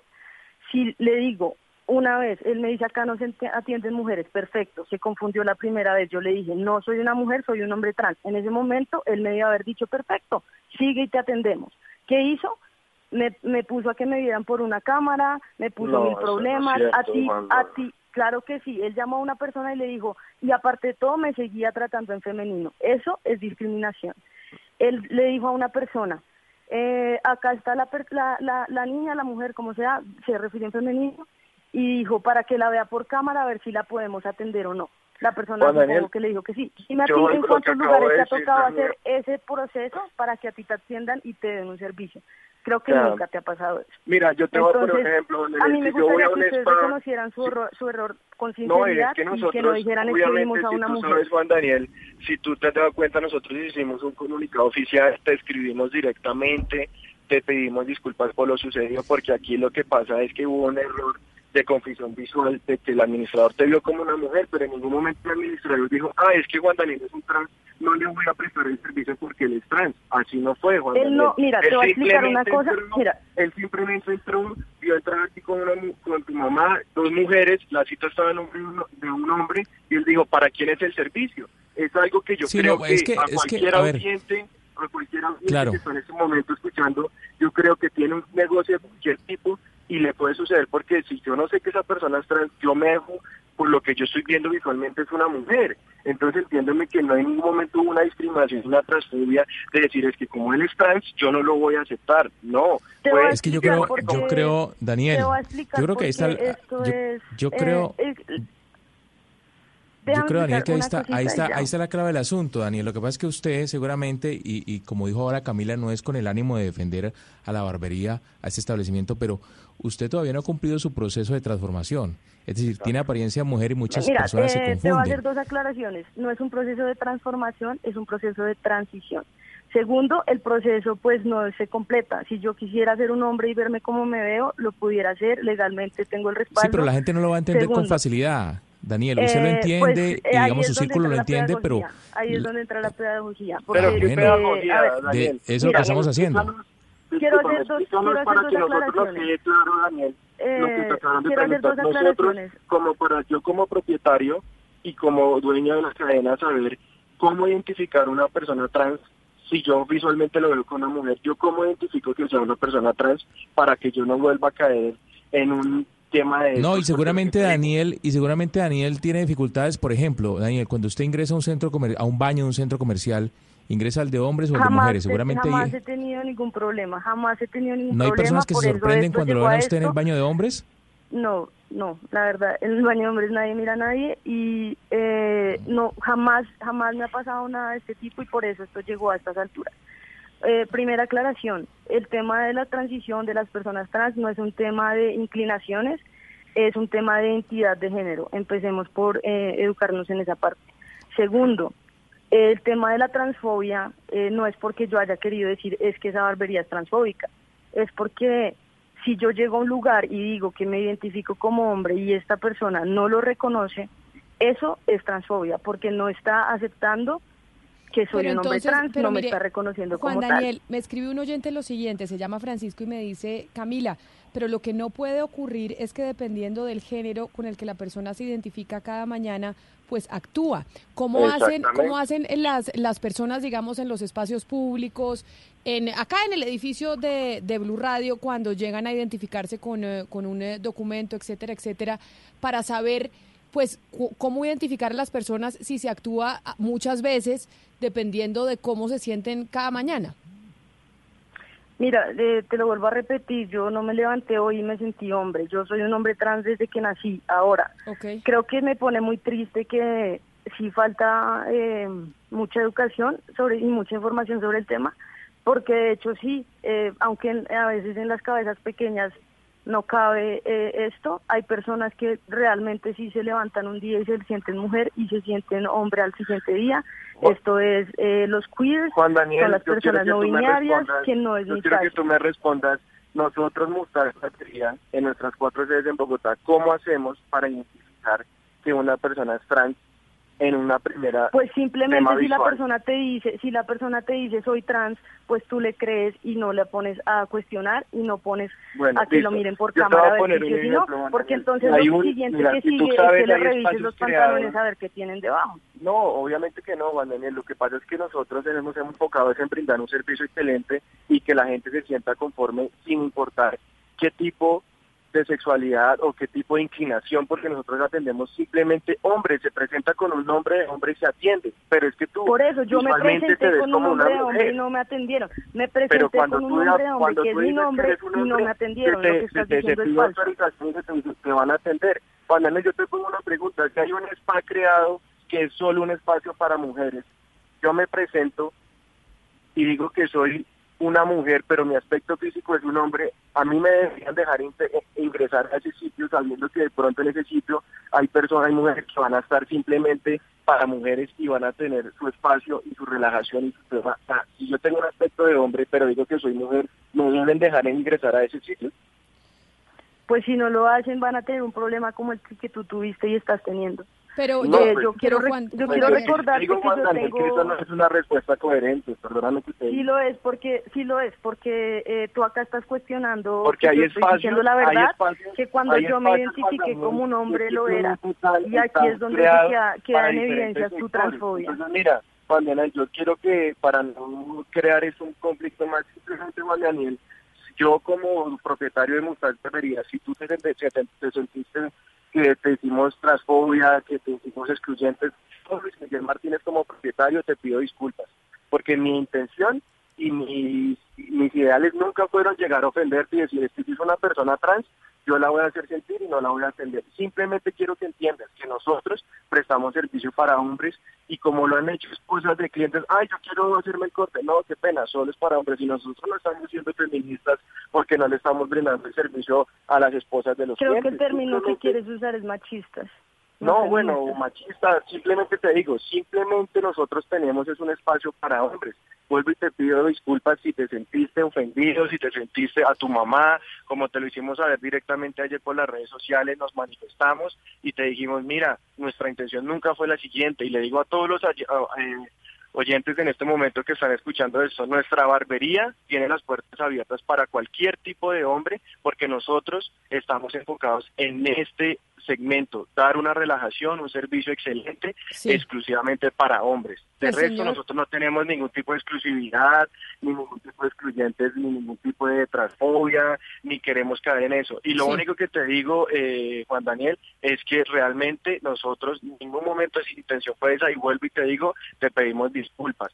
Pero sí te pido de que lo que tú estás haciendo no nos va a afectar a nosotros como empresa en el sentido del nombre de que la gente vaya a dejar de venir porque tú estás diciendo que somos, somos transfóbicos, porque la gente ya conoce nuestro servicio, conoce qué es lo que nosotros brindamos y por eso es que vienen a nuestra empresa. Pero sí está afectando la seguridad de una persona que es el administrador, que es Diego Gómez, que es la persona que se ha visto amenazada, donde le han dicho que le van a quemar la casa, donde le han dicho que le van a quemar cuando salga, que van a quemar la barbería.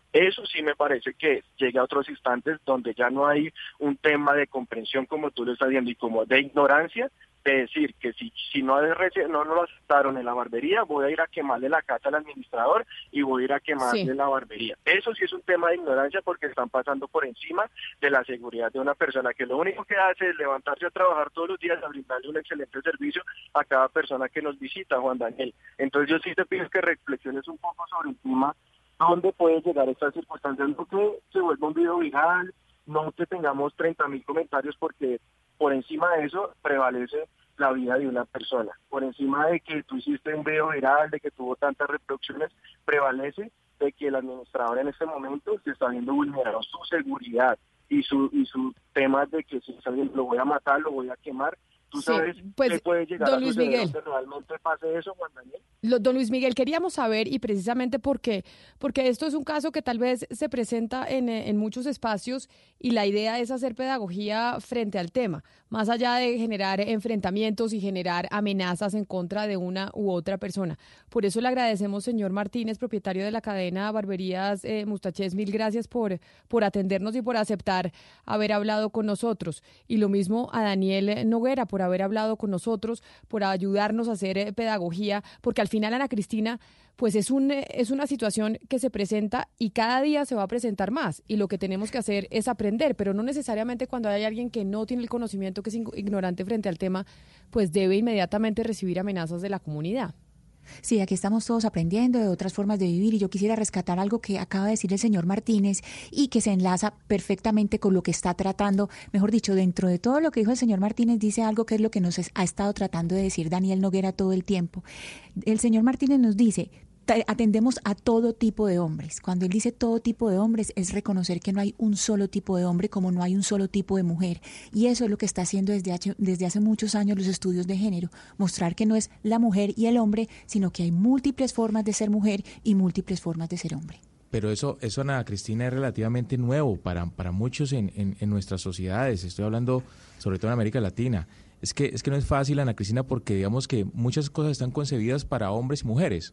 Le decía yo ahorita a Daniel, en los centros comerciales hay baños de hombre y de mujer, ¿sí? Muchas, muchos eh, establecimientos tienen eh, acceso fila de hombres, fila de mujer, ¿sí?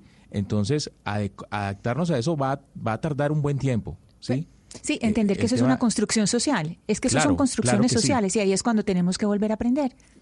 Y para eso son buenos estos espacios, para, digamos, hacer esas discusiones y aprender un poco más de, de lo, que, lo que ignoramos algunos. Pero eh, en este caso particular, yo no veo que haya un, un tema de transfobia, pero, pero, pero sí un poco de, falta de pedagogía y de educación. Pero y también lo que uno se pregunta, Ana Cristina, y es em, cuando la gente es ignorante frente a estos temas, porque es nuevo, como dice Hugo Mario, porque es difícil tratarlos, ¿por qué la reacción es tan agresiva? ¿Por qué? Y, y nos- lo que nos contaba el administrador y el dueño de, la- de las barberías, pues empiezan a recibir amenazas y a decir usted por ser, eh, eh, por ser, no sé cómo se dirá, transfobo, se dirá, por ser transfobo, entonces le vamos a quemar la casa, etcétera, etcétera.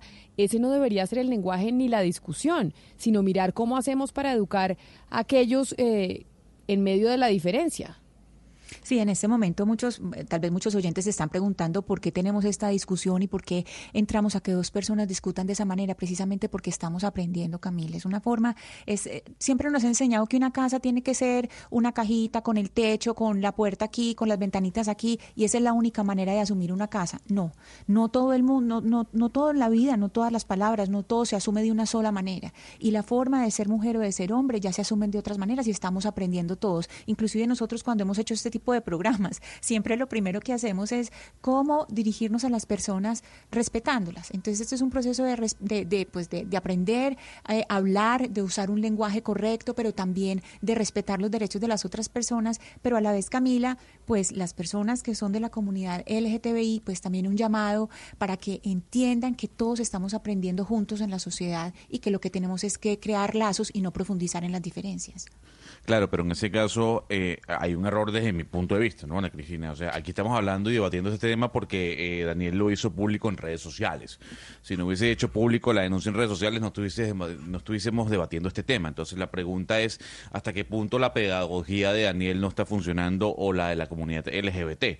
Porque si no lo dejan entrar, entonces es discriminación. ¿No cree usted, que es defensora de este grupo de personas, que en vez de estar denunciando actos o actitudes de personas en contra de la comunidad, lo que hagan es generar una pedagogía para que no tengamos este debate álgido a partir de un video en una red social?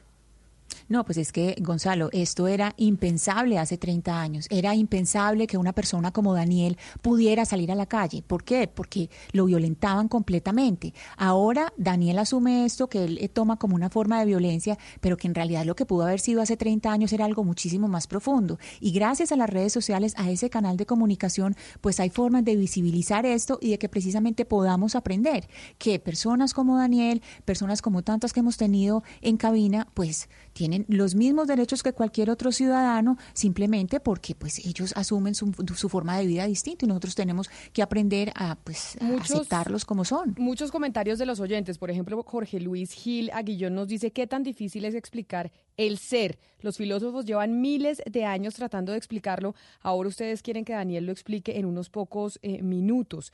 Y nos dice, por ejemplo, una de su tierra, don Hugo Mario, caleñísima. Decir que las barberías son machistas es como decir que los almacenes de ropa interior femenina son sexistas. Y Julie Delgado nos dice, si el sitio dice que es para hombres, pues hay que respetar, usar un sitio unisex. Apoyo al dueño de las barberías simplemente por cuestión de lógica. Con todo respeto para la comunidad LGBT, no podemos exigir derechos que no estamos respetando. Y nos dice eh, aquí Carly Castillo Rivera que ella no es una mujer, que es un hombre trans. Y Edwin Alexander dicen, el joven Daniel quiere que todos sepamos de ese mundo, pero ignora que muchos fuimos formados con los valores cristianos y que no nos pueden exigir ni mucho menos amenazar a quienes no sabemos nada de ellos, que eso es una falta de, de respeto. Y Jairo Ladino dice, pues quiero serle sincero, Camila, hay muchas mujeres que deciden vivir su vida como hombres, pero siguen siendo mujeres. Decir que los sexos son una construcción social es negar la realidad. Una mujer que decide vivir como hombre debe ser tratada como ella quiera, pero no se puede mentir. Finalmente, Ana Cristina es una mujer, porque la gente dice, ¿cómo es esto de que los sexos son una construcción social?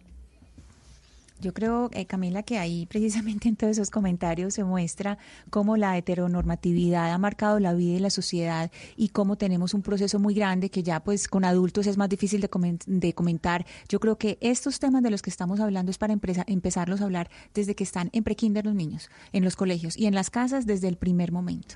Eso es, desde que estamos chiquitos porque ya sí, porque ya en un adulto es muy difícil que entiendan que es una construcción social, que es muy distinto sexo y género. Ahí ya hay una pedagogía muy distinta. Sí, pero, pero además, ¿sabe qué complica todo esto, Ana Cristina? Que, que cada vez, no sé, pero yo cada vez conozco más de géneros. Es decir, eh, eh, yo veo en la calle y escucho en los medios y a través de redes aparecen, aparecen sobre todo jóvenes, dicen, no, es que yo soy eh, hombre, pero con aspecto de mujer, pero no sé qué otra cosa, pero, o sea, es que es que eso es biodiversidad muy grande. Eh, claro, es que sí, no, yo no lo estoy eh, cuestionando y no lo estoy cuestionando. Me parece que, todo el mundo está en su derecho de hacer, hacer con su vida lo que quiera, pero, pero cada vez surgen más cada vez cada vez surgen más condiciones de género que, realmente pues difícil difícil para uno sea adulto eh, o no, pues hay, hay, que aprender todo el tiempo de esto, pues. Y pues por eso estamos haciendo pedagogía, precisamente por eso Ana Cristina nos traía esta historia de Daniel eh, Noguera y lo que le pasó en las barberías Mustaches, porque esta historia seguramente se repite en muchas partes de Colombia y lo que hay que intentar es que no vuelva a pasar. Son las 11 de la mañana, 48 minutos.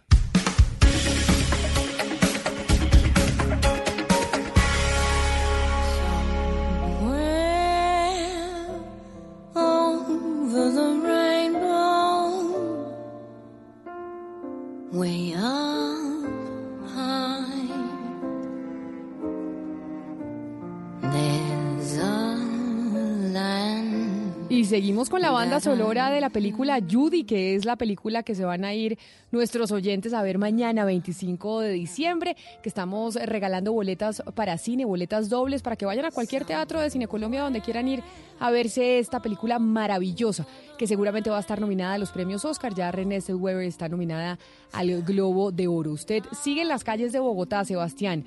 ¿Cómo va con los oyentes y la entrega de boletas?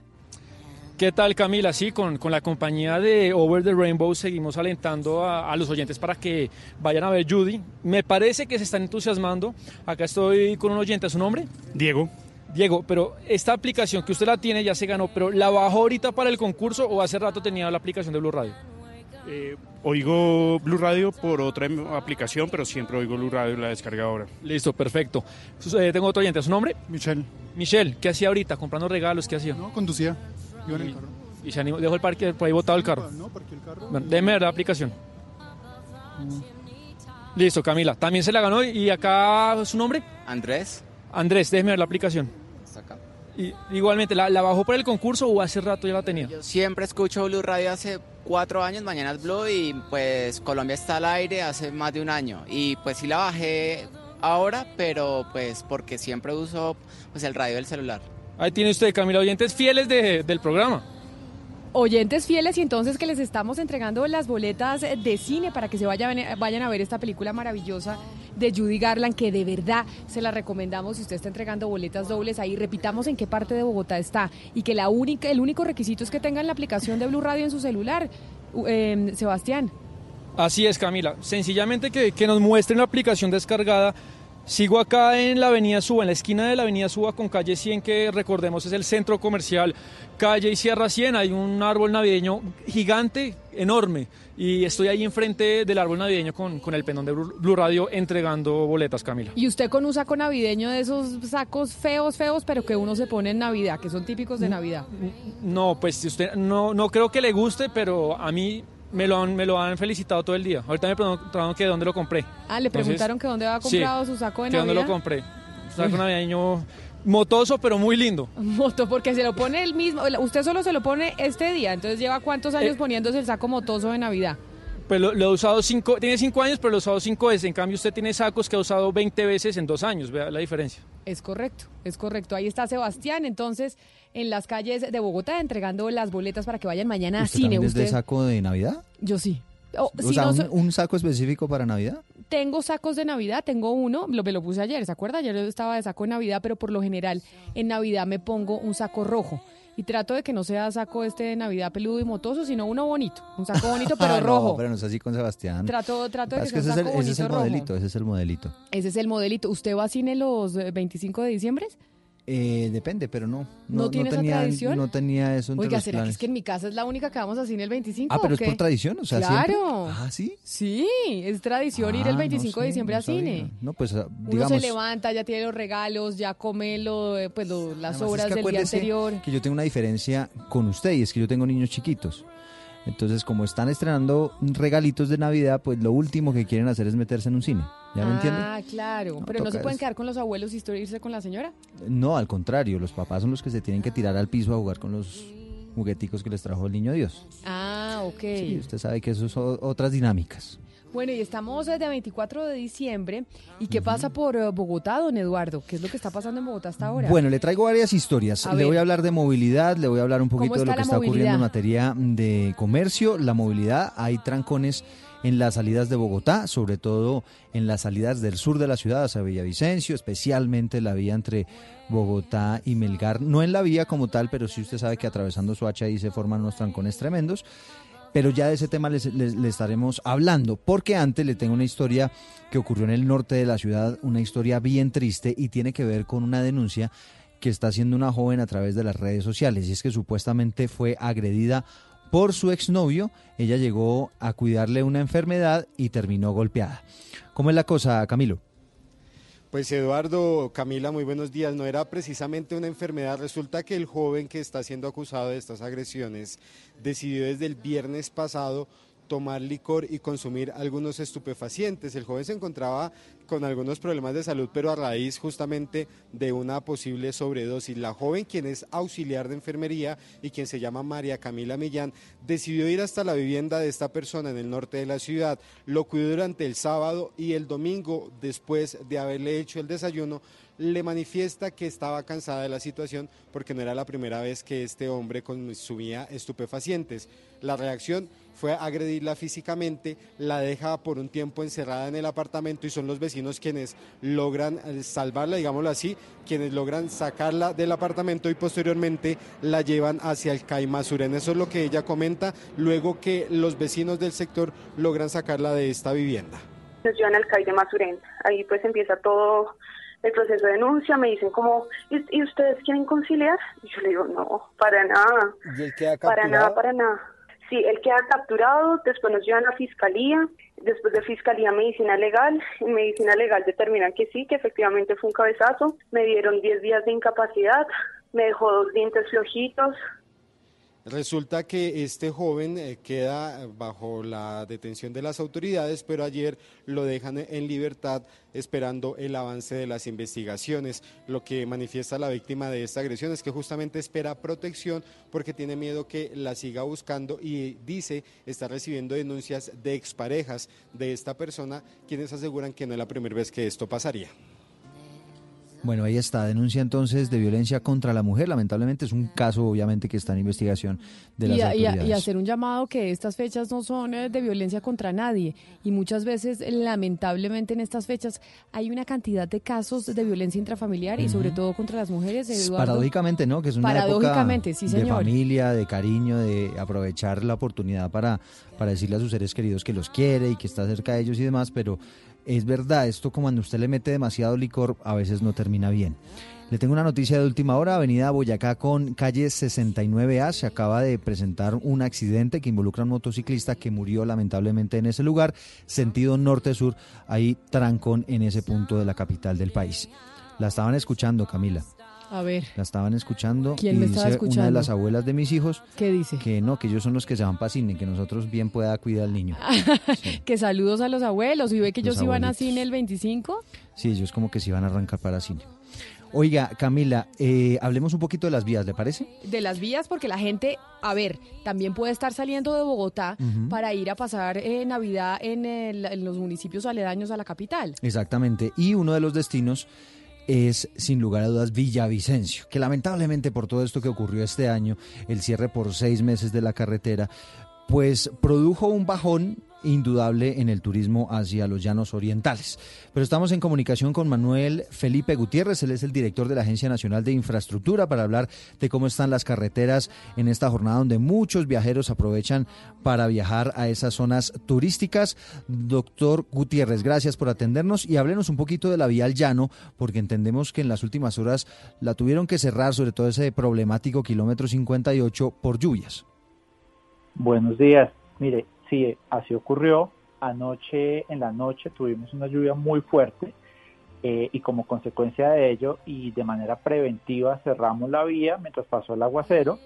Eh, y una vez pasó el aguacero volvimos a abrir la vía. Eh, el tablo estacado que se está instalando en este sitio va con el 60% de avance ya y recogió una buena parte de las piedras que cayeron, casi la totalidad de las piedras y pues ya en condiciones de seguridad volvimos a abrir la vía probabilidades hay de que eh, se presenten cierres?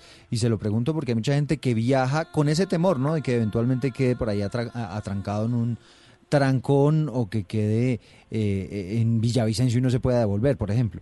No, eso no, no creemos que se llegue a presentar.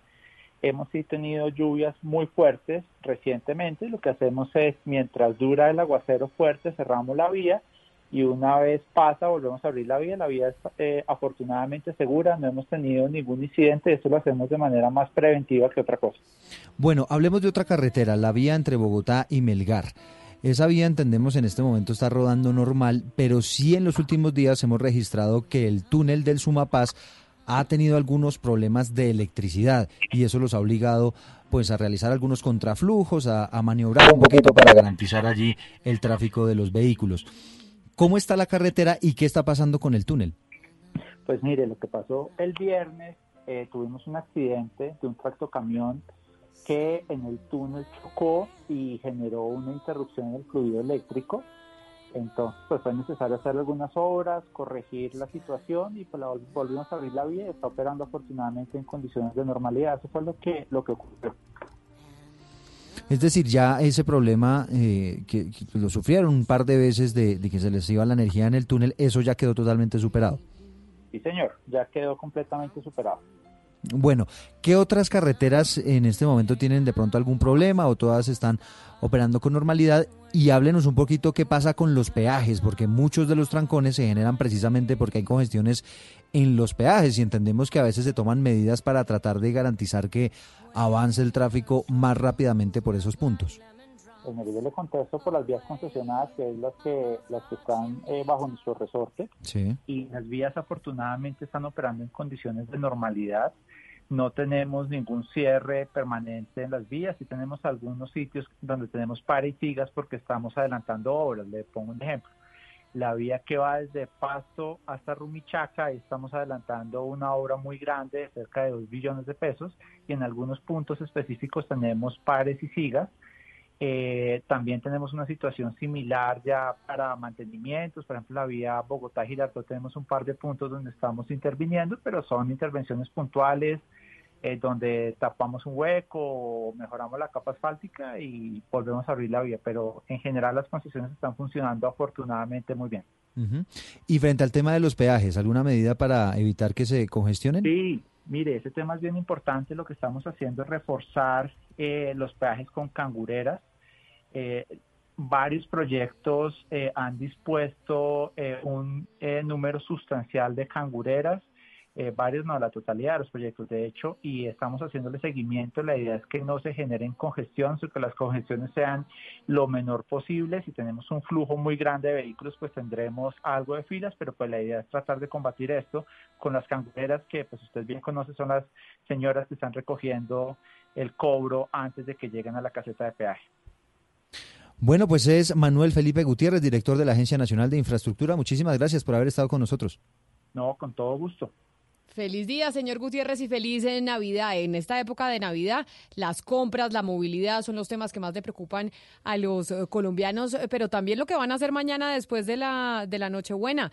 Sebastián, ¿cómo va usted con los oyentes eh, y sus boletas para cine para ir a ver Judy, la película de Judy Garland? Camila, pues el entusiasmo que ha levantado esta película, porque ya le cuento, tengo un oyente acá, ¿cómo, es su nombre? Juan David Martínez. Juan David, déme ver la, la aplicación de Blue Radio. Sí, acá, la tiene Camila. No, no, lo quiero demorar más porque Juan David parqueó el carro en toda la avenida Suba y se lo van a llevar ya es su boleta porque viene tránsito y... Gracias. Un saludo y que se disfrute la película mañana 25 con su con quien vaya a ir. Puede ser con su novia, con su hijo, con su hija, con su mamá, con quien quiera. Son dos. Tengo, tengo Eduardo, un, último oyente acá. ¿Cómo es su nombre? Eliserio Cuevas. Eliserio, déjeme ver la aplicación de Blue Radio. Y también se la ganó, también corra porque, Camila, los dos oyentes parquearon en toda la avenida Suba, llega tránsito y nos lleva a los tres. ¿Y se iban y, estaban en carro o en moto? No, en uno era un taxista y otro un oyente que, usted ha visto la avenida Suba, que es muy importante, usted deja ahí un carro y y no, no, está, no está muy bien, mejor dicho, pero bueno, todo por Oiga, le tengo reporte de tráfico precisamente allá en la avenida Suba. A ver. Hay una persona regalando boletas generando un gigantesco trancón a esta hora. Sebastián, entonces ya saben que estábamos entregando boletas para ir a verse la película de Judy Garland y que mañana es día de cine, 25 de diciembre. Y lo único que tenían que tener era la aplicación de Blue Radio en su celular, mostrar la aplicación de Blue Radio. ¿Sabe que me llamó la atención? Puros hombres, ¿no? Ah, sí. Solo se llevaron eh, boletas de los hombres. Bueno, pero porque invitan a la niña. Sí, pero también queremos que las boletas se las lleven las mujeres, ¿o no, Eduardo? Sí, claro, pues imagínese. Pues queremos Sebastián, por favor, en ese proceso de selección. ¿Será que Sebastián está solo seleccionando los hombres? Le vamos a hacer no, no, ha habido ningún ningún sesgo, Camila, puros hombres. Yo no sé por qué. Capaz quieren invitar a su pareja, a su novia o, o Eso sí, eso sí puede ser. Mañana. No le, no le, fue bien con el saquito de lana peludo ese. 12 del día, 3 minutos.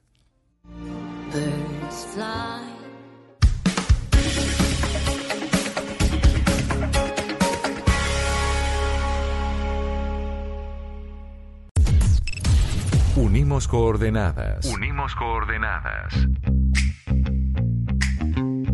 A partir de este momento, nuestra señal se extiende por todo el país. Colombia está al aire.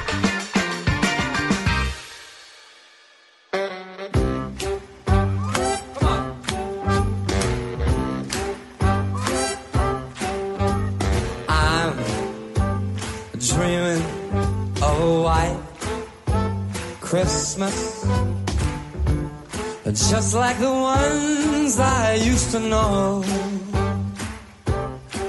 Where the treetops glisten and children listen to hear sleigh bells in the snow. Oh the snow. I said I'm Y sí, es 24 de diciembre, estamos eh, de Navidad, estamos vestidos de rojo, estamos pensando en reunirnos con la familia esta noche, pero también a veces, Gonzalo, esta es una época que para muchas personas es difícil, ¿no? Es una época en donde si usted es de padres separados, si tal vez no tiene una familia muy funcional, hay mucha gente que dice, ay, esta época de Navidad es muy complicada y yo preferiría no vivirla porque es en el momento en donde otra vez empiezo a experimentar los conflictos de mi familia. Pues mm, sí, sin duda el tema de conflictos. Migrantes, por ejemplo, como decía Merlano, va a estar solito en Washington. Gonzalo Lázaro está solo en Panamá, separado de su familia. Sí, o sea, más allá de toda la, de todos los buñuelos, de todo el ponche, hay quienes por la separación de su familia, por esos divorcios, no la pasan del todo bien, Camila no la pasan del todo bien y a veces está la pelea de si la paso con mi papá, la paso con mi mamá, la paso con la, familia de mi esposo o no la paso con la familia de mi esposo. También es una época en donde hay complicaciones en, eh, en las familias y donde debería ser realmente de, de alegría y de fiestas y no siempre es así. Pues a ver, ¿usted pasaría la Navidad con su esposo separado y su nueva pareja? O sea, todos juntos ¿Todos celebrando. juntos? No, pues obvio no. Obvio no. Ah, bueno, pero, pero eso lo puede hacer por su hijo, por ejemplo. Oye, hagamos, hagamos la excepción por el 24. Pero compartamos no sé, todo juntos. No sé si el esposo nuevo o esposa nueva le guste de a mucho. Es que ahí están los problemas. Cuando usted es hijo, de, Ah, cuando bueno. usted es hijo de papás eh, separados, empieza a experimentar eso. Gonzalo, ese Pues combinado para- no, no, no casa con nada. Aquí en, en Colombia decimos el casado, la comida que puede ir junta. Ese casado está muy raro. O sea, meterse las dos, las dos parejas de ex eh, el mismo día en Navidad, eh, muy raro. Pero, sabe que hay, pero sabe que hay ¿quién parejas quita? modernas que sí y dicen por el niño, pues pasemos todos juntos. La nueva o el nuevo y el viejo y el niño y, y todos en familia. Sí, me falta un poquito Pues- de civilización para llegar allá o no. Sí, sí, sí. Pues pero- el mejor ejemplo, Camila, eh, que, que yo le doy es La Roca. Usted sabe quién es la estrella La Roca, ¿no? De Hollywood. No, ¿quién es? ¿O no sabe? La Roca, Dwayne Johnson. Usted no ha visto Jumanji, usted no sabe quién es La Roca, no puede ser. No, ¿cuál es The la Rock. roca? No puede ser, el de Rápido y Furioso. Yo no puedo creerlo, Camila Zuluaga, en serio. Ah, sí, ya. No, bueno, pero es que esas películas de ese señor a mí no me gustan. Y acá me están diciendo es que les parece un churro. Yo no se le ven el churro en dónde. Bueno, pero a ver, es el, bueno, pero que se lo mete en la cabeza junto con Robert Downey Jr. es el actor que me factura en Hollywood. Entonces, ¿por qué lo traigo a colación? Porque, por ejemplo, la manager de él es su ex esposa.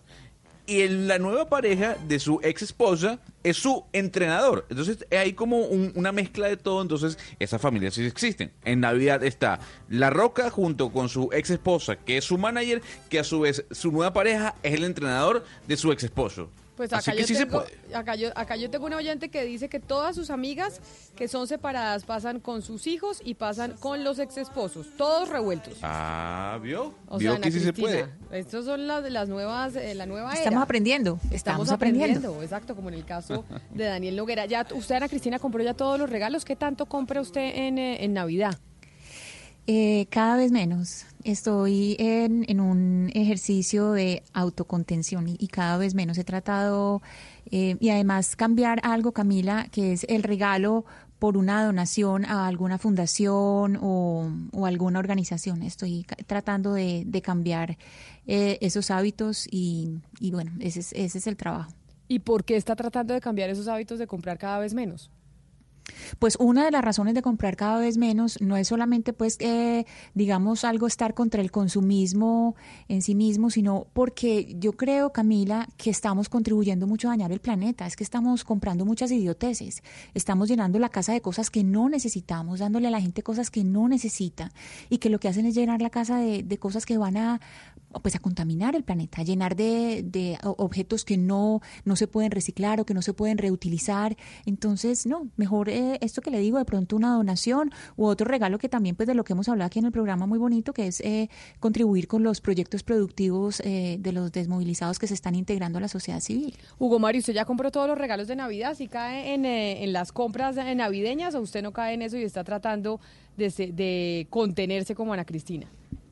No, yo sí tengo un problema gravísimo, Camila. Yo soy comprador compulsivo. Ah, o sea, usted ya compró todo y ahorita va a salir a comprar más. Eh, sí, todavía me quedan unos pendientes. Sí, hay, hay mucho, muchos compromisos. Pero, pero, pero, pero no, pero tiene razón Ana Cristina, uno debería dejar de ser tan, tan consumista. Pero bueno, es un esfuerzo que también cuesta, ¿no? Es un proceso. Pero la, pero la gran pregunta es, se debe, hay muchas campañas en torno a que se debe dejar de ser tan consumista por cuenta del medio ambiente, por cuenta de que hay que ayudarle al planeta, pero y entonces cuando dicen eso de es la economía estúpido, ¿se acuerdan? Y es mm. la economía se mueve a través del consumo. Claro. No, total. El capitalismo. Claro, uno trabaja para eso, Hugo Mario. Yo soy de usted, yo soy de shopping. No sé, a mí me encanta estar en un mall en diciembre.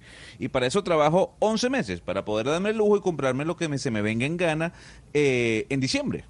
Pues es que, ¿por qué les estoy preguntando esto? Porque Paola Turbay ha empezado una campaña en torno a ese tema, a que tenemos que pensar que no hay que comprar tantas cosas, que en Navidad, en una época en donde estamos desaforados en los centros comerciales, comprando y comprando, pues tengamos un poco más de conciencia de lo que eso genera en el planeta. Paola, bienvenida a Mañanas Blue, gracias por atendernos. Hola Camila, ¿cómo van? Muy bien, y yo creo que usted no necesita mucha presentación y por eso hoy de 24 de diciembre, en donde la gente está desesperada tratando de buscar los últimos regalos en los centros comerciales, me parece importante llamarla a preguntarle sobre esta campaña que usted está pues liderando y por qué, por qué decirle a la gente que no hay que comprar tanto. A ver, bueno, no, no es que yo haya montado una campaña, yo simplemente monté un post y la misma gente lo convirtió en campaña, fíjate, ni siquiera soy yo, eh, yo simplemente, nada, tuve como el deseo de expresar, porque además cada tanto pongo algunos pensamientos y, y, simplemente le mandé el mensaje a la gente que nada como que, que compraran lo necesario porque porque sí siento que es una época en la cual la gente se desafora eh, la gente de pronto gasta por gastar, compra por comprar, eh, de pronto por cumplir con ese compromiso, por regalar algo, entonces eh, terminan comprando cosas que son inútiles. Entonces creo que, que, hay que ser muy cuidadoso porque al final del día si uno se pone a medir cuál es el impacto que tiene a nivel ambiental, cuál es el impacto que tiene a nivel, además no solo a nivel ambiental, a nivel de caer en un, en un tema de consumismo, eh, pues me parece que, que, que, no vale la pena. Y además eh, siento que la gente hoy en día muchas veces como que se lava las manos de pronto con un regalo o, siente que un regalo es suficiente cuando los hijos de pronto lo que esperan es más tiempo, más calidad de tiempo, más eh, planes, más temas como más no sé, como más más especiales, más más afectivos, no no no caer tanto como que un regalo le, soluciona la vida a todo el mundo. Pero pero ojo, esto no es una campaña mía, pero la gente le ha dado mucha importancia porque creo que es un sentir eh, generalizado. A ver, yo respeto su posición, por favor, ni más faltaba. Pero si uno trabaja 11 meses del año eh, para darse sus gustos en diciembre, ¿por qué verlo mal? O sea, ¿por qué decir, en vez de comprarte pues regalos, ¿por qué no te compras uno?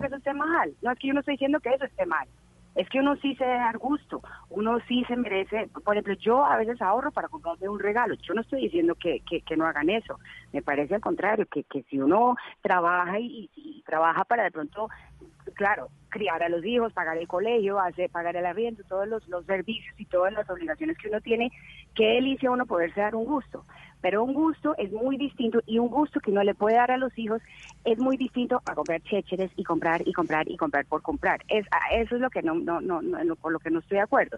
De hecho, con mis hijos, pues cuando los criamos, lo que, lo, los, los, eh, los acostumbramos a pedir lo que ellos necesitaban, no, no solo lo que ellos querían. En diciembre sí, uno pide un gusto, eso sí, ahí sí viene lo que uno quiere, pero en la vida normal, eh, fíjate que los niños generalmente dicen, necesito este carro, necesito este juego, entonces uno les dice, necesitas, lo quieres. Entonces, no, lo quiero. Ok, si lo quieres, ponlo en la lista de Navidad o ponlo en la lista para cumpleaños o, o gánatelo de alguna forma. Ahora, si lo necesitas, entonces ahí sí, pues solucionamos el problema de la necesidad. Pero, pero no, no nos vayamos a extremos. Yo no estoy diciendo que no compren absolutamente no, nada, no. Compremos lo que es necesario y compremos además regalos útiles. Eh, también me parece importante conocer a la gente a la cual le vamos a regalar. Eh, porque eso pues eh, obviamente requiere una inversión de tiempo, entender a la gente, crear relaciones en donde uno pueda conocer cuáles son sus gustos y no, y no terminar comprando lechecheres que tenían guardado en un closet de regalos. Paola, usted desde que estaba chiquita ha sido eh, la cara, ha sido la cara comercial de diversos productos eh, como Barta, Milo, Avon, eh, Savital.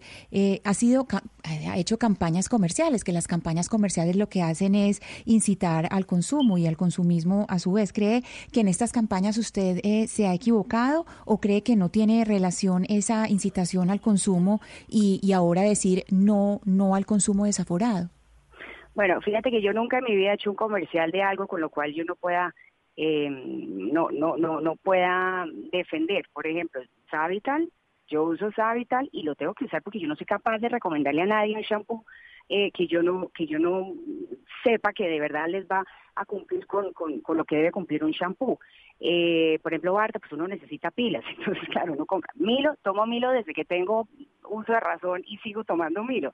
Entonces, eh, eh, no está mal uno, uno, uno promocionar ciertos beneficios de ciertos productos. Lo que no está bien es excederse. Es que es como todo en la vida. Lo malo son los excesos.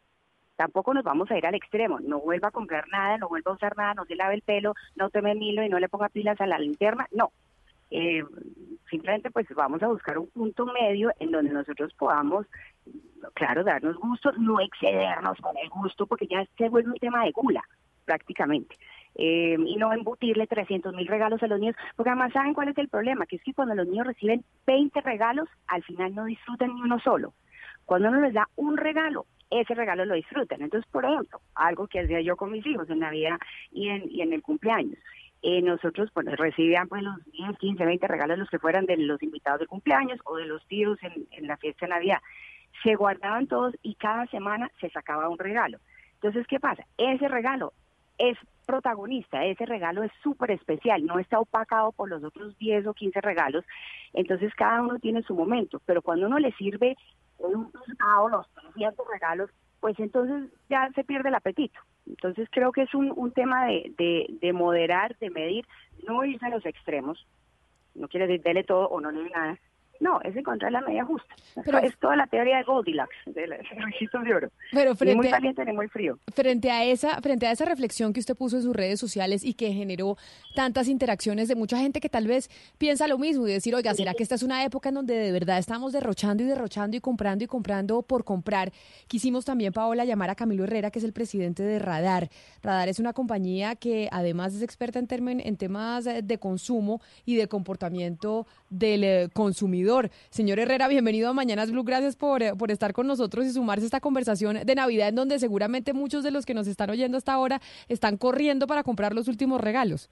Muy, muy buenos días a todos y una feliz Navidad de antemano a toda la mesa y a todos los colombianos. Bueno, señor Herrera, a ver, ayúdenos a entender el comportamiento del consumidor en esta época, porque evidentemente en esta época el consumidor piensa, siente y actúa completamente distinto a otras a otras épocas del año. Si es como como dice Paola, que usted la estaba escuchando, que tal vez estamos comprando una cantidad de pendejadas y cosas que no necesitamos, que lo único que hace es hacerle daño al planeta. Yo creo que Paola tiene un punto grande y es un punto importante y esto tiene que ver con historia. Qué pena si los aburro durante un par de minuticos contando el marco de lo que pasa para que entendamos. Cuando estábamos en tribus, aún no había en ciudades, la forma de compartir regalándonos cosas entre todos. Y sistemáticamente en el solsticio de invierno, porque hacía mucho frío, entre todos compartíamos regalos y al compartir regalos es porque yo tenía pieles o porque yo tenía comida o porque yo tenía algún instrumento que le servía a todos y entre todos compartíamos las cosas.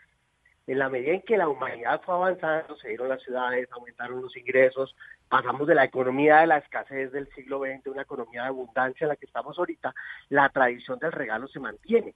Pero como bien lo dice Paola, ese regalo ya no es un regalo tan útil, termina en muchos casos, desafortunadamente, siendo un concurso de quién da el mejor regalo, quién da un regalo espectacular, eh, quién le da a la gente un gusto innecesario y sí vale la pena de manera profunda que el mundo entero entre a reflexionar sobre el rol del regalo.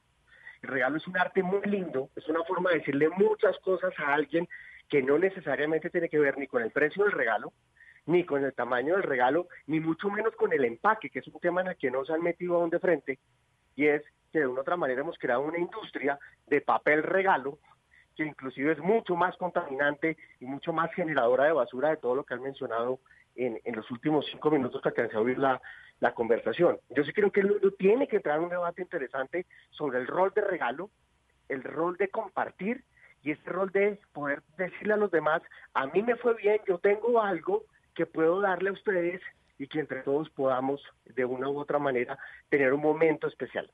Pero mire, señor Herrera, yo ahí le tengo una solución frente a lo del papel regalo, que es verdad, no nos habíamos eh, puesto a pensar cómo el papel regalo contamina y realmente es para un momentito y ya.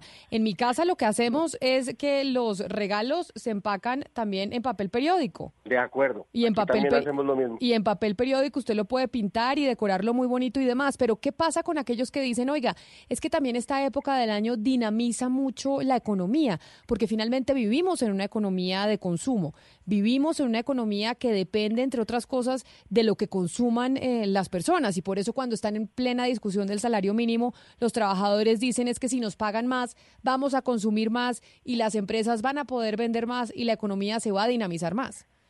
Ese punto es muy claro, digamos, yo llevo mucho tiempo estudiando la economía colombiana y el comercio en Colombia y fácilmente hay muchas categorías particularmente juguetería y ropa interior y tecnología, que hacen el 30 o el 35% de sus ventas en diciembre. Pero eso ocurre porque históricamente nos hemos acostumbrado a celebrar diciembre como un hecho en el que todos nos damos regalos.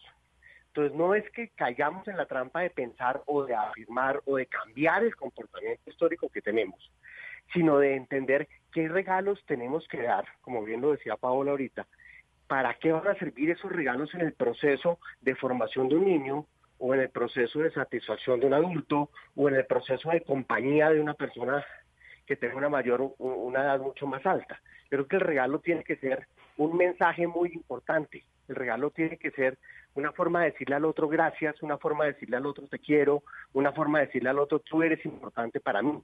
Insisto, no tiene que ver con el precio, ni con el tamaño, ni con el empaque. Entonces, el comercio esto lo ha entendido y el comercio se ha metido de manera muy fuerte a desarrollar nuevos esquemas de regalos que van desde, digamos, eh, las tarjetas de regalo de las tiendas que hay gente que le gustan, hay gente que no les gustan, hasta regalos completamente personalizados que son casi que únicos para cada persona al nivel de ser una nueva forma de artesanía. Pero esto nos lleva a un segundo debate buenísimo, Camila, y es la diferencia entre la palabra comprar y consumir.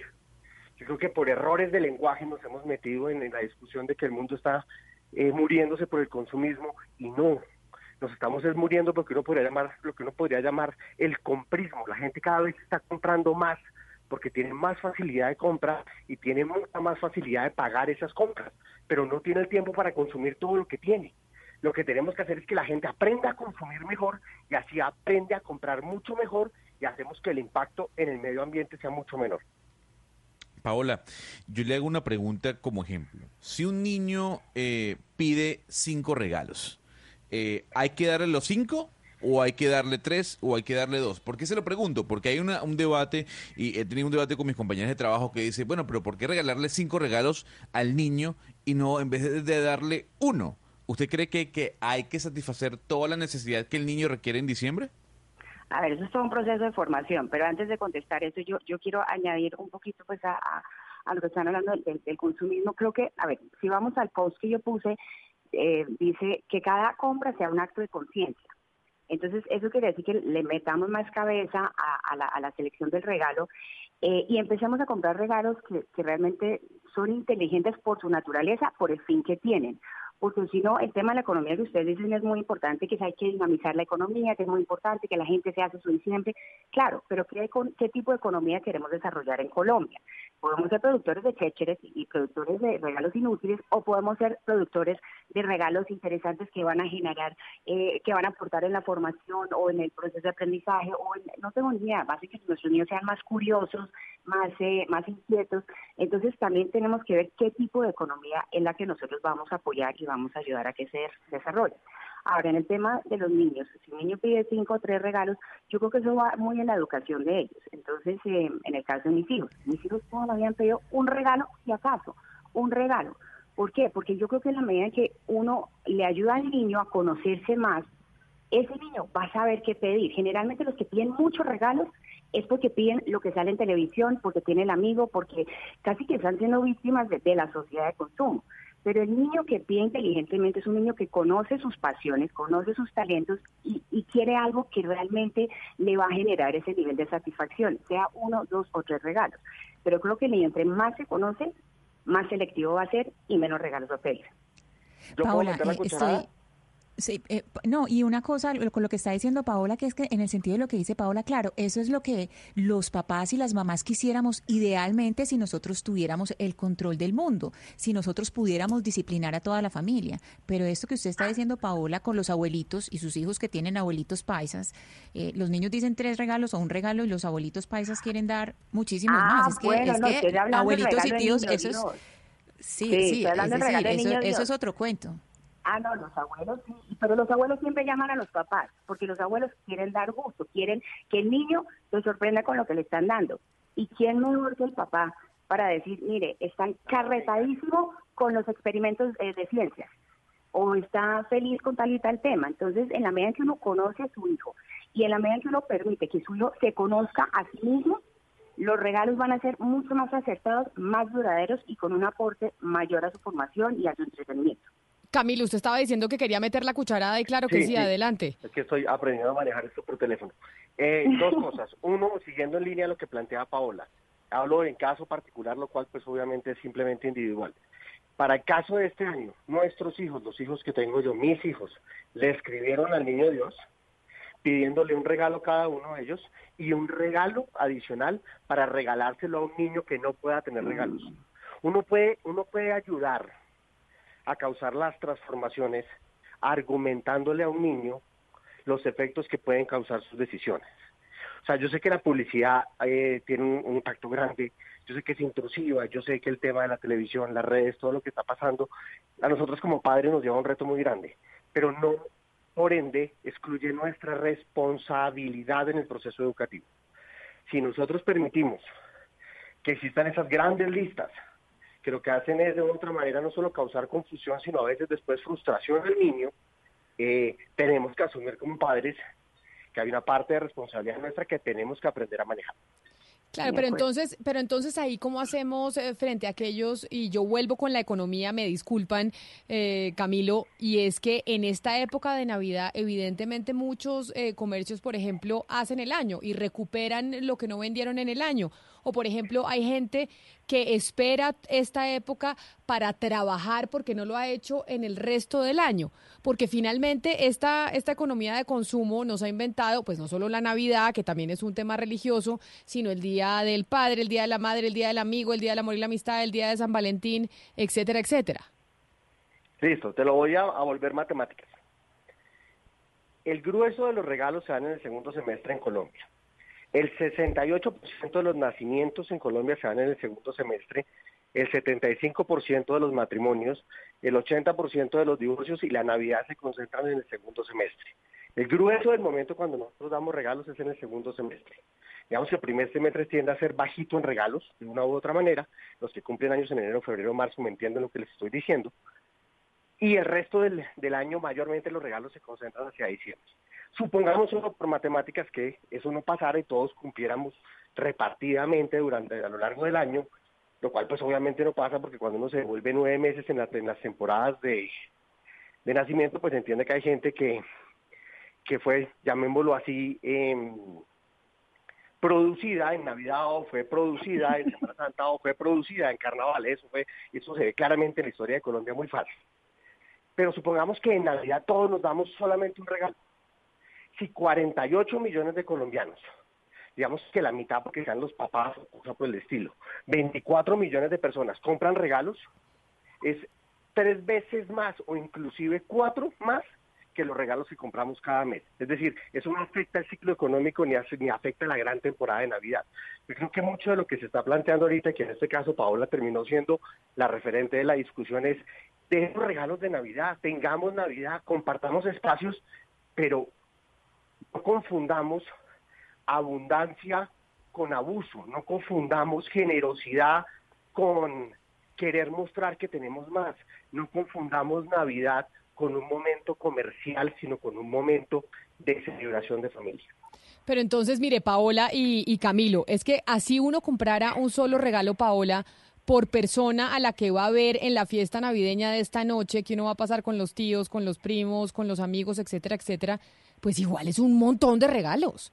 Igual es una, yo, que uno dice, a mí a veces me pasa que digo, es que no sé qué comprar, no sé qué llevarles, porque son tantos que, que a veces me, aturdo y todavía es esta hora que no he terminado de comprar los regalos. Bueno, se le tiene la solución, el amigo secreto.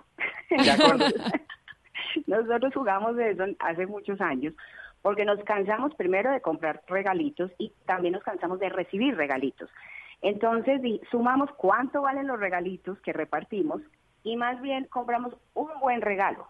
Entonces quiere decir que uno da un buen regalo y recibe un buen regalo. Generalmente ese regalo que uno quiere es ese gusto que uno se quiere dar al final del año. Entonces, eh, entonces, claro, van a decir, pero entonces dejan de comprar 100 regalitos. No, es que se empieza a, apoyar la economía que genera ese un regalo. O sea, es que también uno decide a qué quiere eh, que se dedique su país. O sea, todo depende de la oferta, la demanda. Y si hay demanda por regalitos y checheritos, pues nos volvemos expertos en producir checheritos. Pero si nos volvemos un país que demanda regalos eh, de pronto más eh, trascendentales, que, aporten más, que sean más interesantes, eh, que sean más finos, que duren más, pues ahí vamos a desarrollar esa economía. Pero entonces es un tema que nos tenemos que poner de acuerdo todos y sobre todo lo que, lo que decía el post es compremos a conciencia. Pensemos a quién le vamos a dar, pensamos, pensemos, o sea, qué, qué, qué, le gusta a esa persona, pensemos también pues que tiene que ser una inversión y no un gasto. Entonces, que sea de verdad un acto de conciencia. Sí, ahora no sé, eh, Camilo, para usted, ¿quién es el responsable que compremos tantas cosas eh, innecesarias? Porque ojalá el consumo fuera consciente y responsable y se regalaran cosas realmente de utilidad para quien las recibe. Pero lo que uno ve en los medios de comunicación y en las redes es que se ofrecen una cantidad de cosas que no son realmente artículos de primera necesidad. ¿Quién, quién es responsable hoy en una sociedad como la nuestra de que eso suceda? Yo creo que detrás de eso hay dos grandes responsabilidades. La primera, un éxito económico sin precedentes en la historia de la humanidad, donde sistemáticamente el promedio de la gente mayormente cada vez tiene más capacidad de compra, no solo porque tiene más dinero, sino porque los productos son cada vez más baratos, desde el producto muy fino hasta checherito que está diciendo Paola, son muy fáciles de comprar y tienen un desembolso muy pequeño. Y lo segundo, que no hemos hecho ni como personas, ni como comercio, ni como marcas, un acto de conciencia real. Yo creo que estamos llegando a un punto importantísimo en el mundo de la economía, y es el hecho de entender realmente qué productos necesitamos y queremos y cómo esos sistemáticamente nos van a dar una satisfacción y debemos tenerlos en la casa. Entonces, por ejemplo, no hay discusión sobre tener un colchón, el colchón lo usamos todos los días, pero si yo voy a un matrimonio, pues yo alquilo un smoking porque no tengo que comprar un smoking porque no lo uso sino tres o cuatro veces al año. Hay una cantidad de productos que uno puede empezar a entender que no tiene que tenerlos, sino que tiene que poder usarlos de vez en cuando. Y si uno se da cuenta, lo que estamos diciendo es volver a la economía de los 70, volver a los mercados que donde había mucho más conciencia, el gasto era mucho más racional y pasaba un fenómeno divino que no se ha mencionado acá, que el regalo se convertía en algo tan importante y tan especial que era completamente esperado. son tantos los regalos que un muy buen regalo se puede perder entre un mar de chécheres que al final no causan la emoción que debe causar. Pues esa es la reflexión que nos queda aquí nosotros de 24 de diciembre. Entonces, yo le hago la última pregunta, Paola. ¿Cuánta gente le respondió a ese post que usted dijo se convirtió en una campaña? No era algo que yo estuviera buscando para que fuera una campaña, sino simplemente fue algo que pensé y que al final, pues eh, todo el mundo empezó a reaccionar en torno al tema. Pues a ver, likearon, a ver, aquí estoy viendo, 4.408 personas y 8, 83 personas comentaron y a todo el mundo le gustó, todo el mundo está de acuerdo. Entonces, eh, creo que sí es algo generalizado. Pues es una, es una reflexión y quizá y, una cosa que no le pregunté y que también es importante y se vende mucho en Navidad, pero también se vende y se compra mucho durante todo el año, y es el, el tema del consumo de la ropa, Paola. Usted que también ha estado metida en el tema de la moda, etcétera, etcétera. Las mujeres están constantemente pensando en eh, que se van a poner distinto. Y la ropa tal vez es una de las industrias que más contamina en el planeta. Sí, junto con la ganadería y, el, y la minería y el tema del petróleo son los más contaminantes. Eh, ahí hay un tema muy interesante, por ejemplo, hay una página que se llama Go Trendier, eh, es creo que mexicana, pero ya está en Colombia. Entonces uno arma su closet, manda la ropa, la venden allá y, y uno puede comprar ahí mismo. Entonces, por ejemplo, yo tengo un closet ahí y ahí mando las cosas y de hecho he comprado algunas cosas ahí, eh, porque hoy en día el tema del, del, pues darle una segunda vía, un segundo uso, el tema del vintage, pues es algo que, que, se está eh, usando mucho. Entonces, eh, pues yo pienso Pero repitamos la aplicación para que la gente la escuche y la, y la pueda utilizar también. ¿Cómo se llama la aplicación? Se escribe Go Trendier, como Go Trendier, Go Trendier, como vaya tendencioso, por decirlo así, Go Trendier. Eh, hay muchas eh, personas, eh, pues celebridades, por decirlo así, está Las Caras, está La Toya, una cantidad de personas reconocidas que van a tener su closet, ahí pueden entrar y pueden comprar cosas. El mío está medio vacío porque estoy renovando en estos días, creo que ya en enero subimos closet nuevo. y ahí también se acaba, pues como en Colombia la gente nunca cobraba, compraba ropa en un, en un almacén de ropa usada pero no va a Estados Unidos, en Nueva York, en Los Ángeles, en Miami, en donde quieran. Los almacenes vintage son lo máximo. Y uno va y compra cosas que le parecen, no sé, las botas vaqueras son más lindas cuando están usadas, entonces no tenemos que, que hablar de las, entonces las compras ya usadas. Entonces ya eso se volvió una tendencia y eso permite pues que que haya un menor impacto siempre cuando la gente le, siga la, corriente. Pero también voy a lo mismo. Por ejemplo, yo sí estaba muy juiciosa en, ese tema. Yo solo compro lo que necesito. Yo no ya no compro porque, ay, me parece divino, lo quiero tener. No, cuando lo necesite lo compro y trato de necesitar cada vez menos. Entonces, eh, pues utilizo mucho lo que tengo y la verdad es que uno con el tiempo, pues yo por lo menos me he vuelto menos complicada y y, nada, no me gusta tener. Y hoy en día también algo que es muy interesante es que la gente es más nómada que, antes. Antes éramos sedentarios, nos quedábamos quietos, el mismo closet eso se iba llenando y acumulando. Hoy en día la gente es nómada, eh, viaja con una maleta de mano y, pues tiene muy pocas cosas, de hecho ya ni compran carro ni compran casa. Entonces, eh, esa, hay gente que, puede ser muy poco. Dime. esa propuesta es, es muy interesante eh, la de la de invitar a los a los ciudadanos a que vayan a los pulgueros. Ahí se consigue ropa de segunda, seguramente de buena calidad, pero lo importante es que las celebridades, como las que usted acaba de mencionar, pues eh, dejen a muy buen precio sus sus prendas, porque si si son eh, por ser de una celebridad muy costosas, pues tampoco tiene sentido.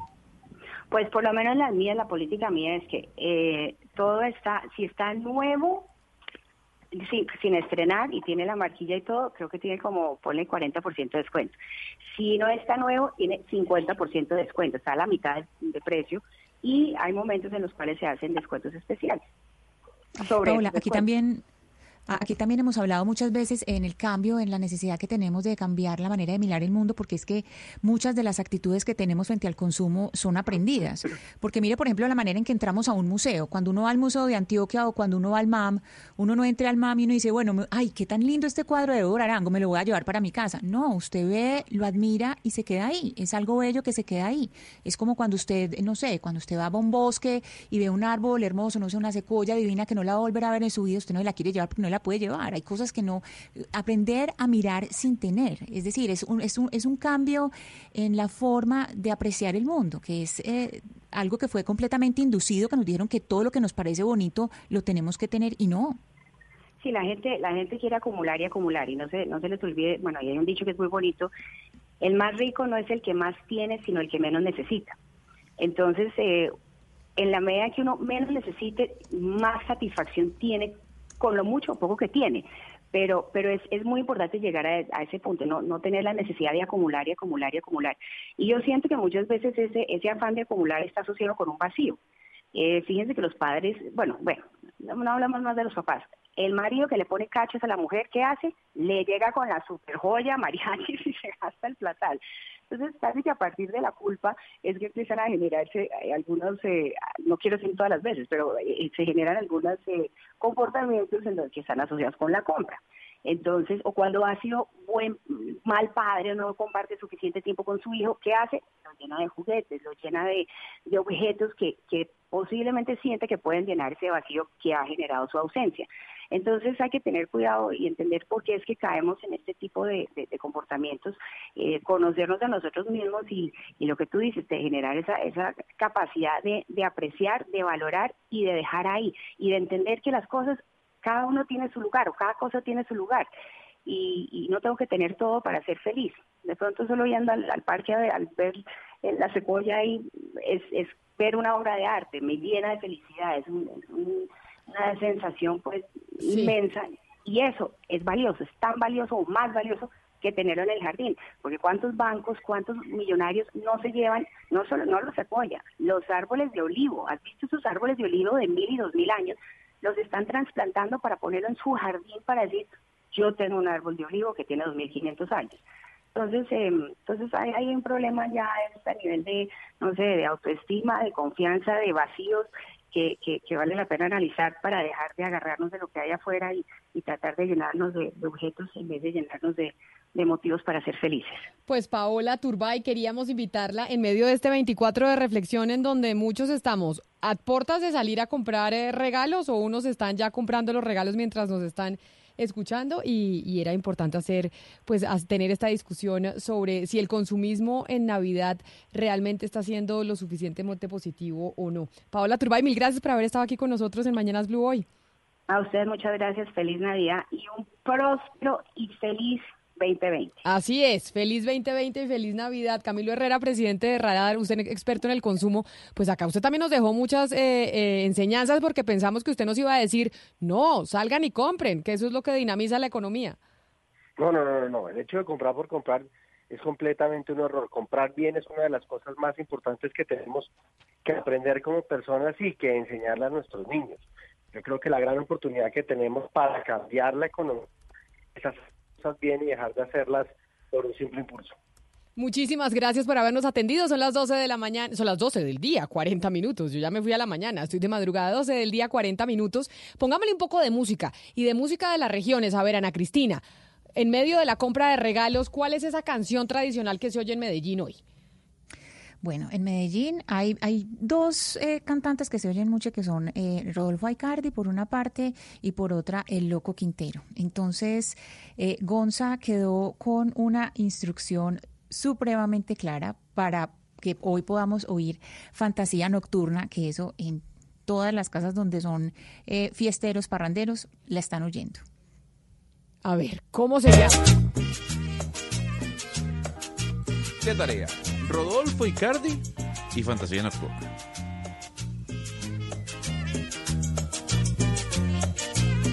Pero este este es el loco Quintero. Este es el loco Quintero, Gonzalo este Lázaro. Usted le hizo mal la tarea a, Ana Cristina. le hizo mal la tarea. No, no, no, no, no. La hice, la hice bien, solo que yo me confundí. La hizo a medias.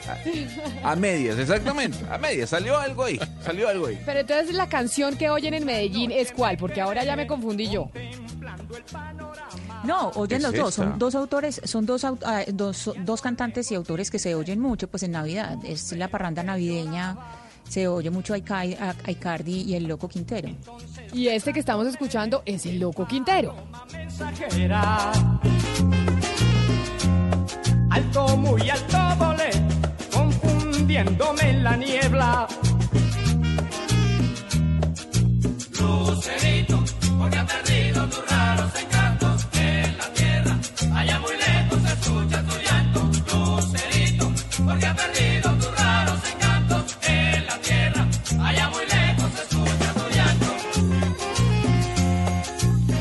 esta es la que oyen en Medellín, la que oyen en Antioquia, en la tierra paisa de, Navidad de 24. Y en Cali, ¿ustedes se oyen salsa, Hugo Mario? Es que en Cali no nos sorprenden tanto. Sí, no, pero la, la, música paisa también se escucha, Camila. Hay que decirlo, es la música de, de nuestros padres. ¿Será que es que oímos todos lo mismo sin importar la región o qué? Sí, hay, hay algunos eh, intérpretes y algunas orquestas como Lavillos, Los Melódicos, Rodolfo Aicardi, El Loco Quintero, Los Gruadados, Los Hispanos, esos, esos digamos que son eh, legendarios y, y, con el paso de los años mantienen su vigencia. Pero obviamente después de los 70 acá le llegó la salsa y llegó un señor que se llama Willy Colón, más conocido como el malo del Bronx, y entonces puso de moda en Navidad una canción como esta que ustedes van a escuchar.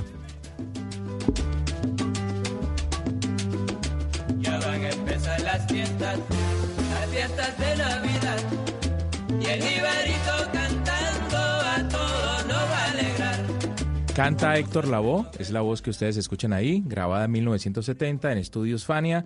Y esta es la canción que se escucha siempre por época de Navidad en Cali y en esta región del país, pero también obviamente se escucha Richie Ray con su bomba navideña Camila, porque Richie no puede faltar, fue el, responsable de que la salsa se haya quedado en la ciudad de Cali y tiene una trilogía entre, esta, entre esas canciones, esta que se llama Bomba de Navidad.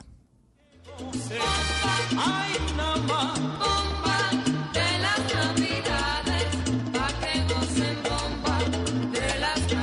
es que usted le empieza el, la feria de Cali mañana, ¿no, Hugo Mario? Usted ya empieza mañana y se se estrena con Feria de Cali, 25 por eso se va para el Salsódromo. Claro, el 25 comienza y va hasta el 30. Aquí la, Navidad queda en el sándwich entre, entre Nochebuena y Año Nuevo. Entonces, pues aquí empatamos la fiesta del 24 con la Feria de Cali y terminamos rematando el, el 31 de diciembre con el, el, Año Nuevo y el primero en, en algún río o balneario matando guayabo, como decimos los caleños, Camila. Pero yo les tengo la canción más navideña de todas y se las doy se las pongo desde el altiplano cundiboyacense aquí en la capital. Desde Bogotá les pongo una canción que estoy segura que oyen en todos los rincones de Colombia en época de Navidad.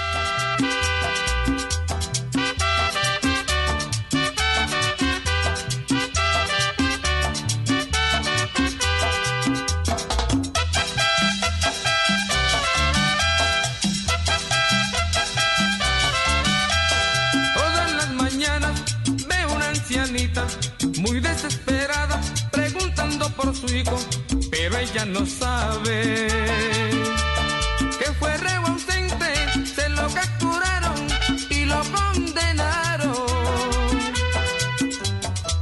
Se llama El ausente. No me digan ustedes, Ana Cristina y Hugo Mario, que no, que no bailan Pastor López el, el 24 de diciembre. No, esta canción es un poco lastimera, ¿no? Esta, esta canción, esta canción un poco lastimera, ¿no? Igual que, que Maldita Navidad y otras. Pues no sé, hay gente que no le gusta la Navidad y seguramente le, le gusta este tipo de canciones. A mí particularmente no me gusta.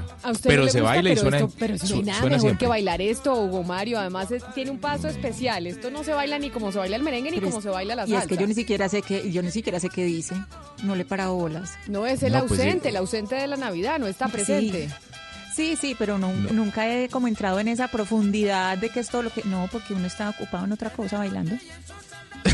no, pero yo no... No, no, eh, oiga, este, yo no estoy seguro que eso sea el ausente, Camila. ¿Usted está segura? Sí, estoy es que segura. Yo escuché otro ausente de Pastor López. No, este se llama Ausente. Hay otro que... Hay dos canciones, una de Pastor López, una que se llama El ausente y otra que se llama El hijo ausente. El hijo ausente. Ah, bueno, esa es la que yo tengo más referencia. Esta se llama Ausente. Sí. en cualquier caso lastimera la canción. ¿No me está creyendo? Pero bueno, estamos... No, no, sí, sí, sí. A ver, le pongo el hijo ausente si quiere. Si quiere, le pongo la otra. Ah, esta es más conocida.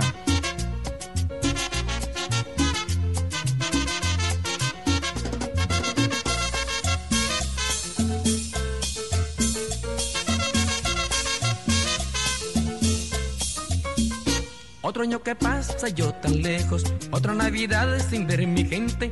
Madre, yo te pido humildemente que en el año nuevo me recuerdes, que en la mesa pongas un lugar para el lico que no ha de llegar. Y aunque yo no esté para brindar. Ahí está su canción. Y ya que estamos oyendo estas canciones, es que les tengo un invitado muy especial. Porque precisamente hay otra película que se estrena mañana que se llama Al son que me toques bailo, que es otra de esas películas, las de Dago García, que siempre se estrenan el 25 de diciembre. Al son que me toquen bailo. Y vamos a hablar con Variele Sánchez, precisamente su protagonista porque les tengo otro plan. Váyanse a cine a ver esta otra película en donde van a escuchar todas estas canciones. Escuchen ustedes precisamente el tráiler de la película. De los mismos creadores de El Paseo. No se puede perder este 25 de diciembre. Lo mío es la rumba. ¿Por qué estás aquí? No sabe bailar. No. ¿Quiere que te enseñe?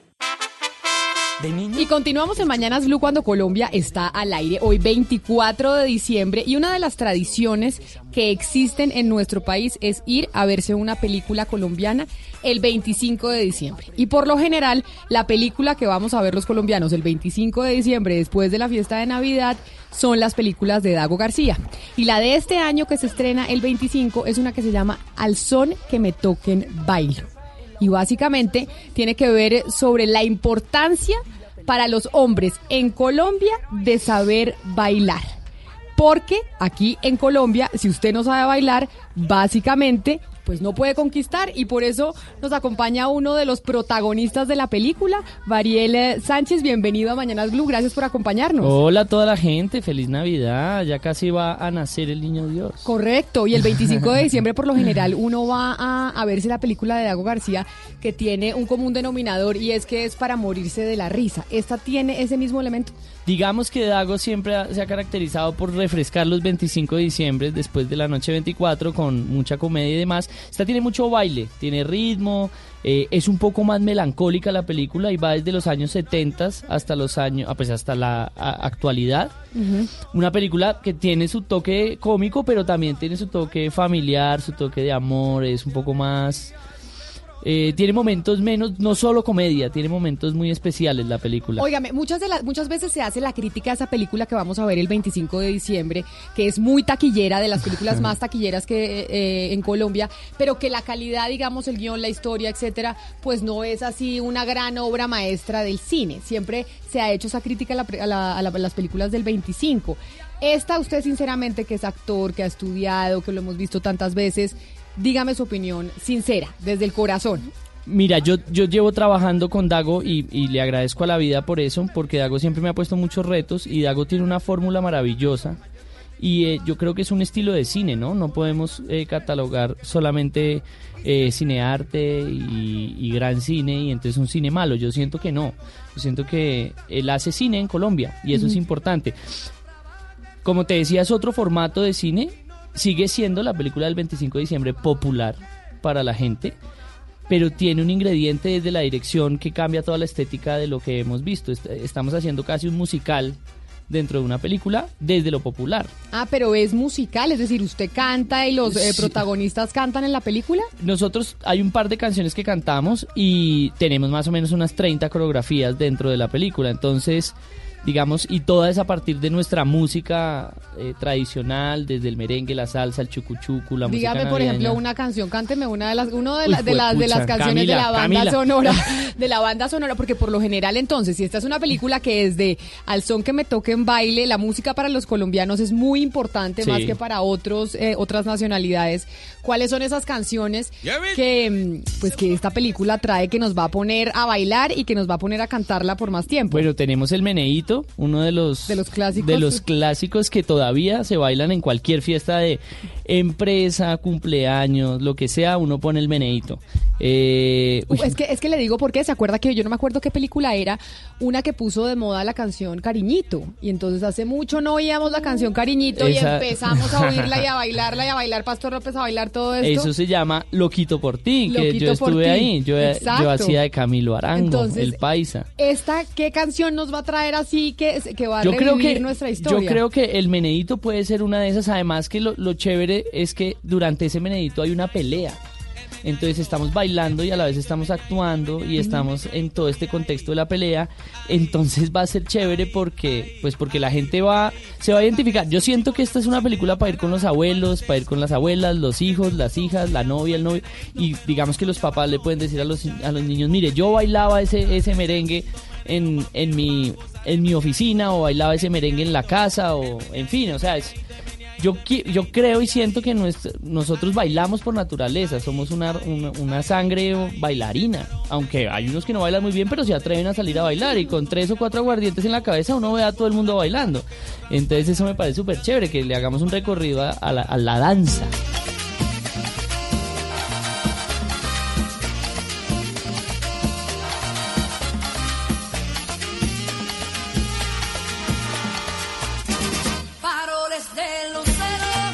Es el protagonista de esta película colombiana. Daniel es paisa, es cachaco, es caleño, porque acá siempre se ha dicho que el cachaco no baila, que baila terrible.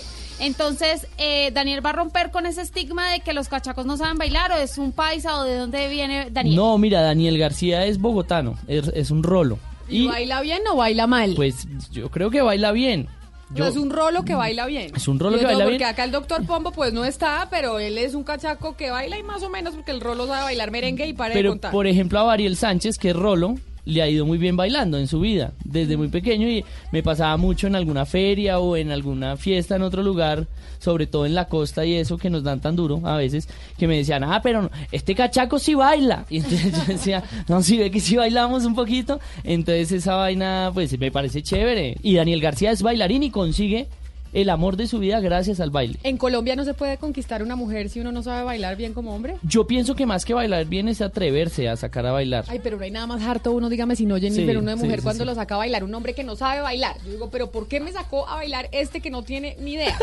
no, sí, es lo más incómodo cuando lo pisan a uno. no, cuando uno va para la derecha y él va para el otro lado, es como, ok, bueno, vamos a intentarlo. Eso se tiene que inculcar desde la adolescencia, yo creo, que hay que cogerle el ritmito desde que uno estaba más jovencito, en la fiesta de 15 o más chiquito y, y yo siento que si es un plus, digamos, yo que no soy el más alto ni el más fuerte y de pronto no el más pinta, eso me ha servido en la vida para conquistarme. Es ser bailarín, mejor dicho, usted conquista. un buen bailarín conquista porque conquista. Mariel, después de que vayamos el 25 a ver esta película mañana, porque de verdad que es una tradición, así que hay que reservar las boletas con con tiempo, la gente va a salir sintiéndose como. ¿Y por qué le hago esta pregunta? Porque yo siempre antes de ir a, un a cine digo, bueno, ¿cómo voy a salir de esa película? Y hay películas en donde uno sale sintiéndose completamente deprimido o con desasosiego o una película que uno sale feliz y dice, salí enamorada de la vida. ¿Cuál es esa, esa sensación que tiene esta película para que pues que la gente va a salir cuando vaya y se la vea? Yo creo que la gente va a salir contenta y sobre todo la generación, por ejemplo, de mis papás va a salir a contar sus anécdotas de cuando fueron novios. Estoy completamente seguro porque ah. porque le van a decir a sus hijos, mire, yo bailaba merengue, yo sacaba a su mamá y la llevaba al centro a bailar salsa o la llevaba a algún lugar a bailar salsa. Yo siento que va a ser esa, y los abuelos también. Está la tía que uno siempre lo apechicha con el chucuchuco en la Navidad. Entonces yo siento que sí, va a ser una película bastante familiar en la que la gente va a salir un reflejo de la sociedad colombiana al final, que es lo que siempre nos ha acostumbrado Dago con estas películas del 25. Es ver esa realidad nacional, esos, esas familias colombianas que se parecen todas tanto entre sí. Y yo siento que esta película va mucho más al realismo. Digamos que yo que he sido parte del, del paseo... Eh, a veces nos vamos un poquito a lo peor que le puede pasar a una familia en un paseo, ¿cierto? Que sí, yo me acuerdo cuando llega este niño a inmigración en Estados Unidos y le preguntan que se habla inglés y él dice, yes.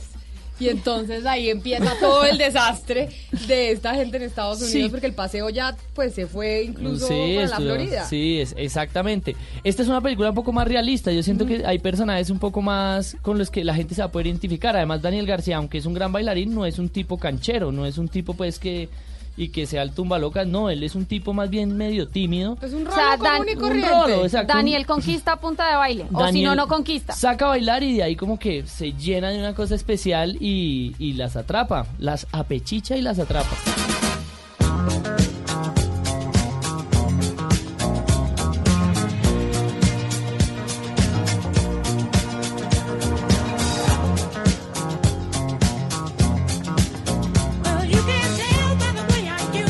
La parla a Daniel no se le da entonces en la película. ¿Lo de la qué, verdad? Lo de la parla, el hablar, el... No, es más, es un poquito como, como que tartamudea un poco y se pone nervioso y dice lo que no tiene que decir a veces, pero cuando el tipo escucha una canción dice, bueno, estas son, aquí tengo que mandar mis cartas. Y ¿Cuándo grabaron la película, Bari? Hace dos, tres, tres meses, más o menos. ¿Y se demoran cuánto tiempo grabando? Cinco semanas y esta fue un bueno, reto. pero eso es una maratón. Sí, eso es una maratón. Además, esta película, Juan Carlos Mazo, que es el director, decide grabarla, pues las fiestas pasan de noche. Muchas veces se puede falsear la noche, pero Juan Carlos dice, no, yo hago todo de noche real. Porque además tenemos escenas en exterior, en el centro de Bogotá, en... y duramos cuatro semanas y media completamente de noche. Entonces fue una locura. Yo a la tercera semana ya me estaba como medio maluqueando porque No, uno no pues está claro. acostumbrado a eso. Y yo llegaba, mis hijos iban para el colegio, llegaba y mis hijos estaban durmiendo. Era una vaina rarísima. O sea, fue un reto muy chévere y fue, y pues bueno, Dago tiene un sello de calidad, su equipo es demasiado profesional. Yo siempre le digo a la gente que, ay, pero usted en las películas de le digo, el día que usted trabaje con Dago García y con Dago García Producciones, Pero cuando si usted que trabaja, porque como Porque que se criti- burlan o qué les, porque les parece que es como lo que- basura. Lo que tú decías, Camila, sobre todo el gremio de cineastas critican Claro. mucho este tipo de cosas. Y yo le digo, el día que usted vaya a un rodaje de Dago García, usted va a no, y entender el día lo que que, usted tenga la taquilla que tienen las películas sí. de Dago García, o Es sea, es que también... Sí, y eh, o sea, digamos que a mí de la taquilla pues sí me importa, pero pues como que yo no estoy muy ahí al tanto, pero trabajar con ellos adentro... Pero no, pero la taquilla importa porque así usted mira Ah, el no, no, no, alcance pues sí. y el impacto que puede tener en una sociedad. No, y que muy- si usted logra estar en una película que logra ver mucha gente, el impacto y la influencia que va a tener es mucho mayor que Sí, si claramente, es una gran obra como- maestra, pero no la vio nadie. Exacto, es como el rating y como estas cosas, sino que digamos que uno como actor a veces, muchas veces trata de no preocuparse en eso porque se vuelve uno loco, que me pasó con Loquito por ti, arrancamos y empezaron los ratings súper altos y de repente, bueno, bajó un poquito y eso era un estrés y yo dije, no, espere, yo no me puedo estar preocupando tanto por el rating, sino por, pues, por, hacer- por actuar, pero igual, pero igual lo que tú dices es muy cierto, pues es la película más vista y lleva ocho ¿Cuántos películas. años? Ocho años, nosotros ocho años todos los 25 de diciembre Es- viendo entonces esta ya película. eso tiene que ser porque es algo bueno. Y el día que trabaja, 20 años. De Nos 25 están soplando que son 20 años. 20 años, imagínese, yo tenía un año. Pues mejor. Ah, no, mentiras, tenía 10 años. Ya me estoy- iba a decir yo, no, Sí, 20 no. no. Óigame, Bariel, pues nos vemos mañana en las pantallas. Yo iré a ver la película mañana 25 de diciembre, como es tradición ya en las familias colombianas. Así que placer tenerlo aquí y lo veo mañana en el cine. No, pues muchísimas gracias por invitarme. Quiero desearles una feliz Navidad desde ya, un próspero año. Que pongan al niño Dios ahí en el pesebre y que mañana no se vayan a perder al son que me toquen baile. Feliz Navidad para usted Lo también, mismo. mil gracias. Y así a las 12 del día, 59 minutos, nosotros eh, terminamos esta emisión de Mañanas Blue cuando Colombia está al aire. Deseándole a, ustedes, a todos ustedes una feliz Navidad, que pasen felices, que mañana vayan a cine y nos volvemos a encontrar el jueves. Navidad. Después de Feliz Navidad, Hugo Mario. Feliz con esa Navidad música. Navidad, señora Camila, Hugo, Ana, feliz Navidad. Y feliz cumpleaños a Diana. que doña nuestra editora en jefe está de cumpleaños. No decimos cuántos porque no sabemos, pero feliz cumpleaños, Poco- feliz son Navidad. pocos. Son pocos, sí. Y, y a empezar la Feria de Cali, Hugo Mario, ¿no? Porque ya el jueves estaremos hablando de la Feria de Cali, precisamente. Sí, señora. Estamos listos para la feria más importante de este país. Ah, bueno, no sé si todos estén de acuerdo con eso, pero feliz Navidad a todos nuestros oyentes en Cali, Barranquilla, Medellín,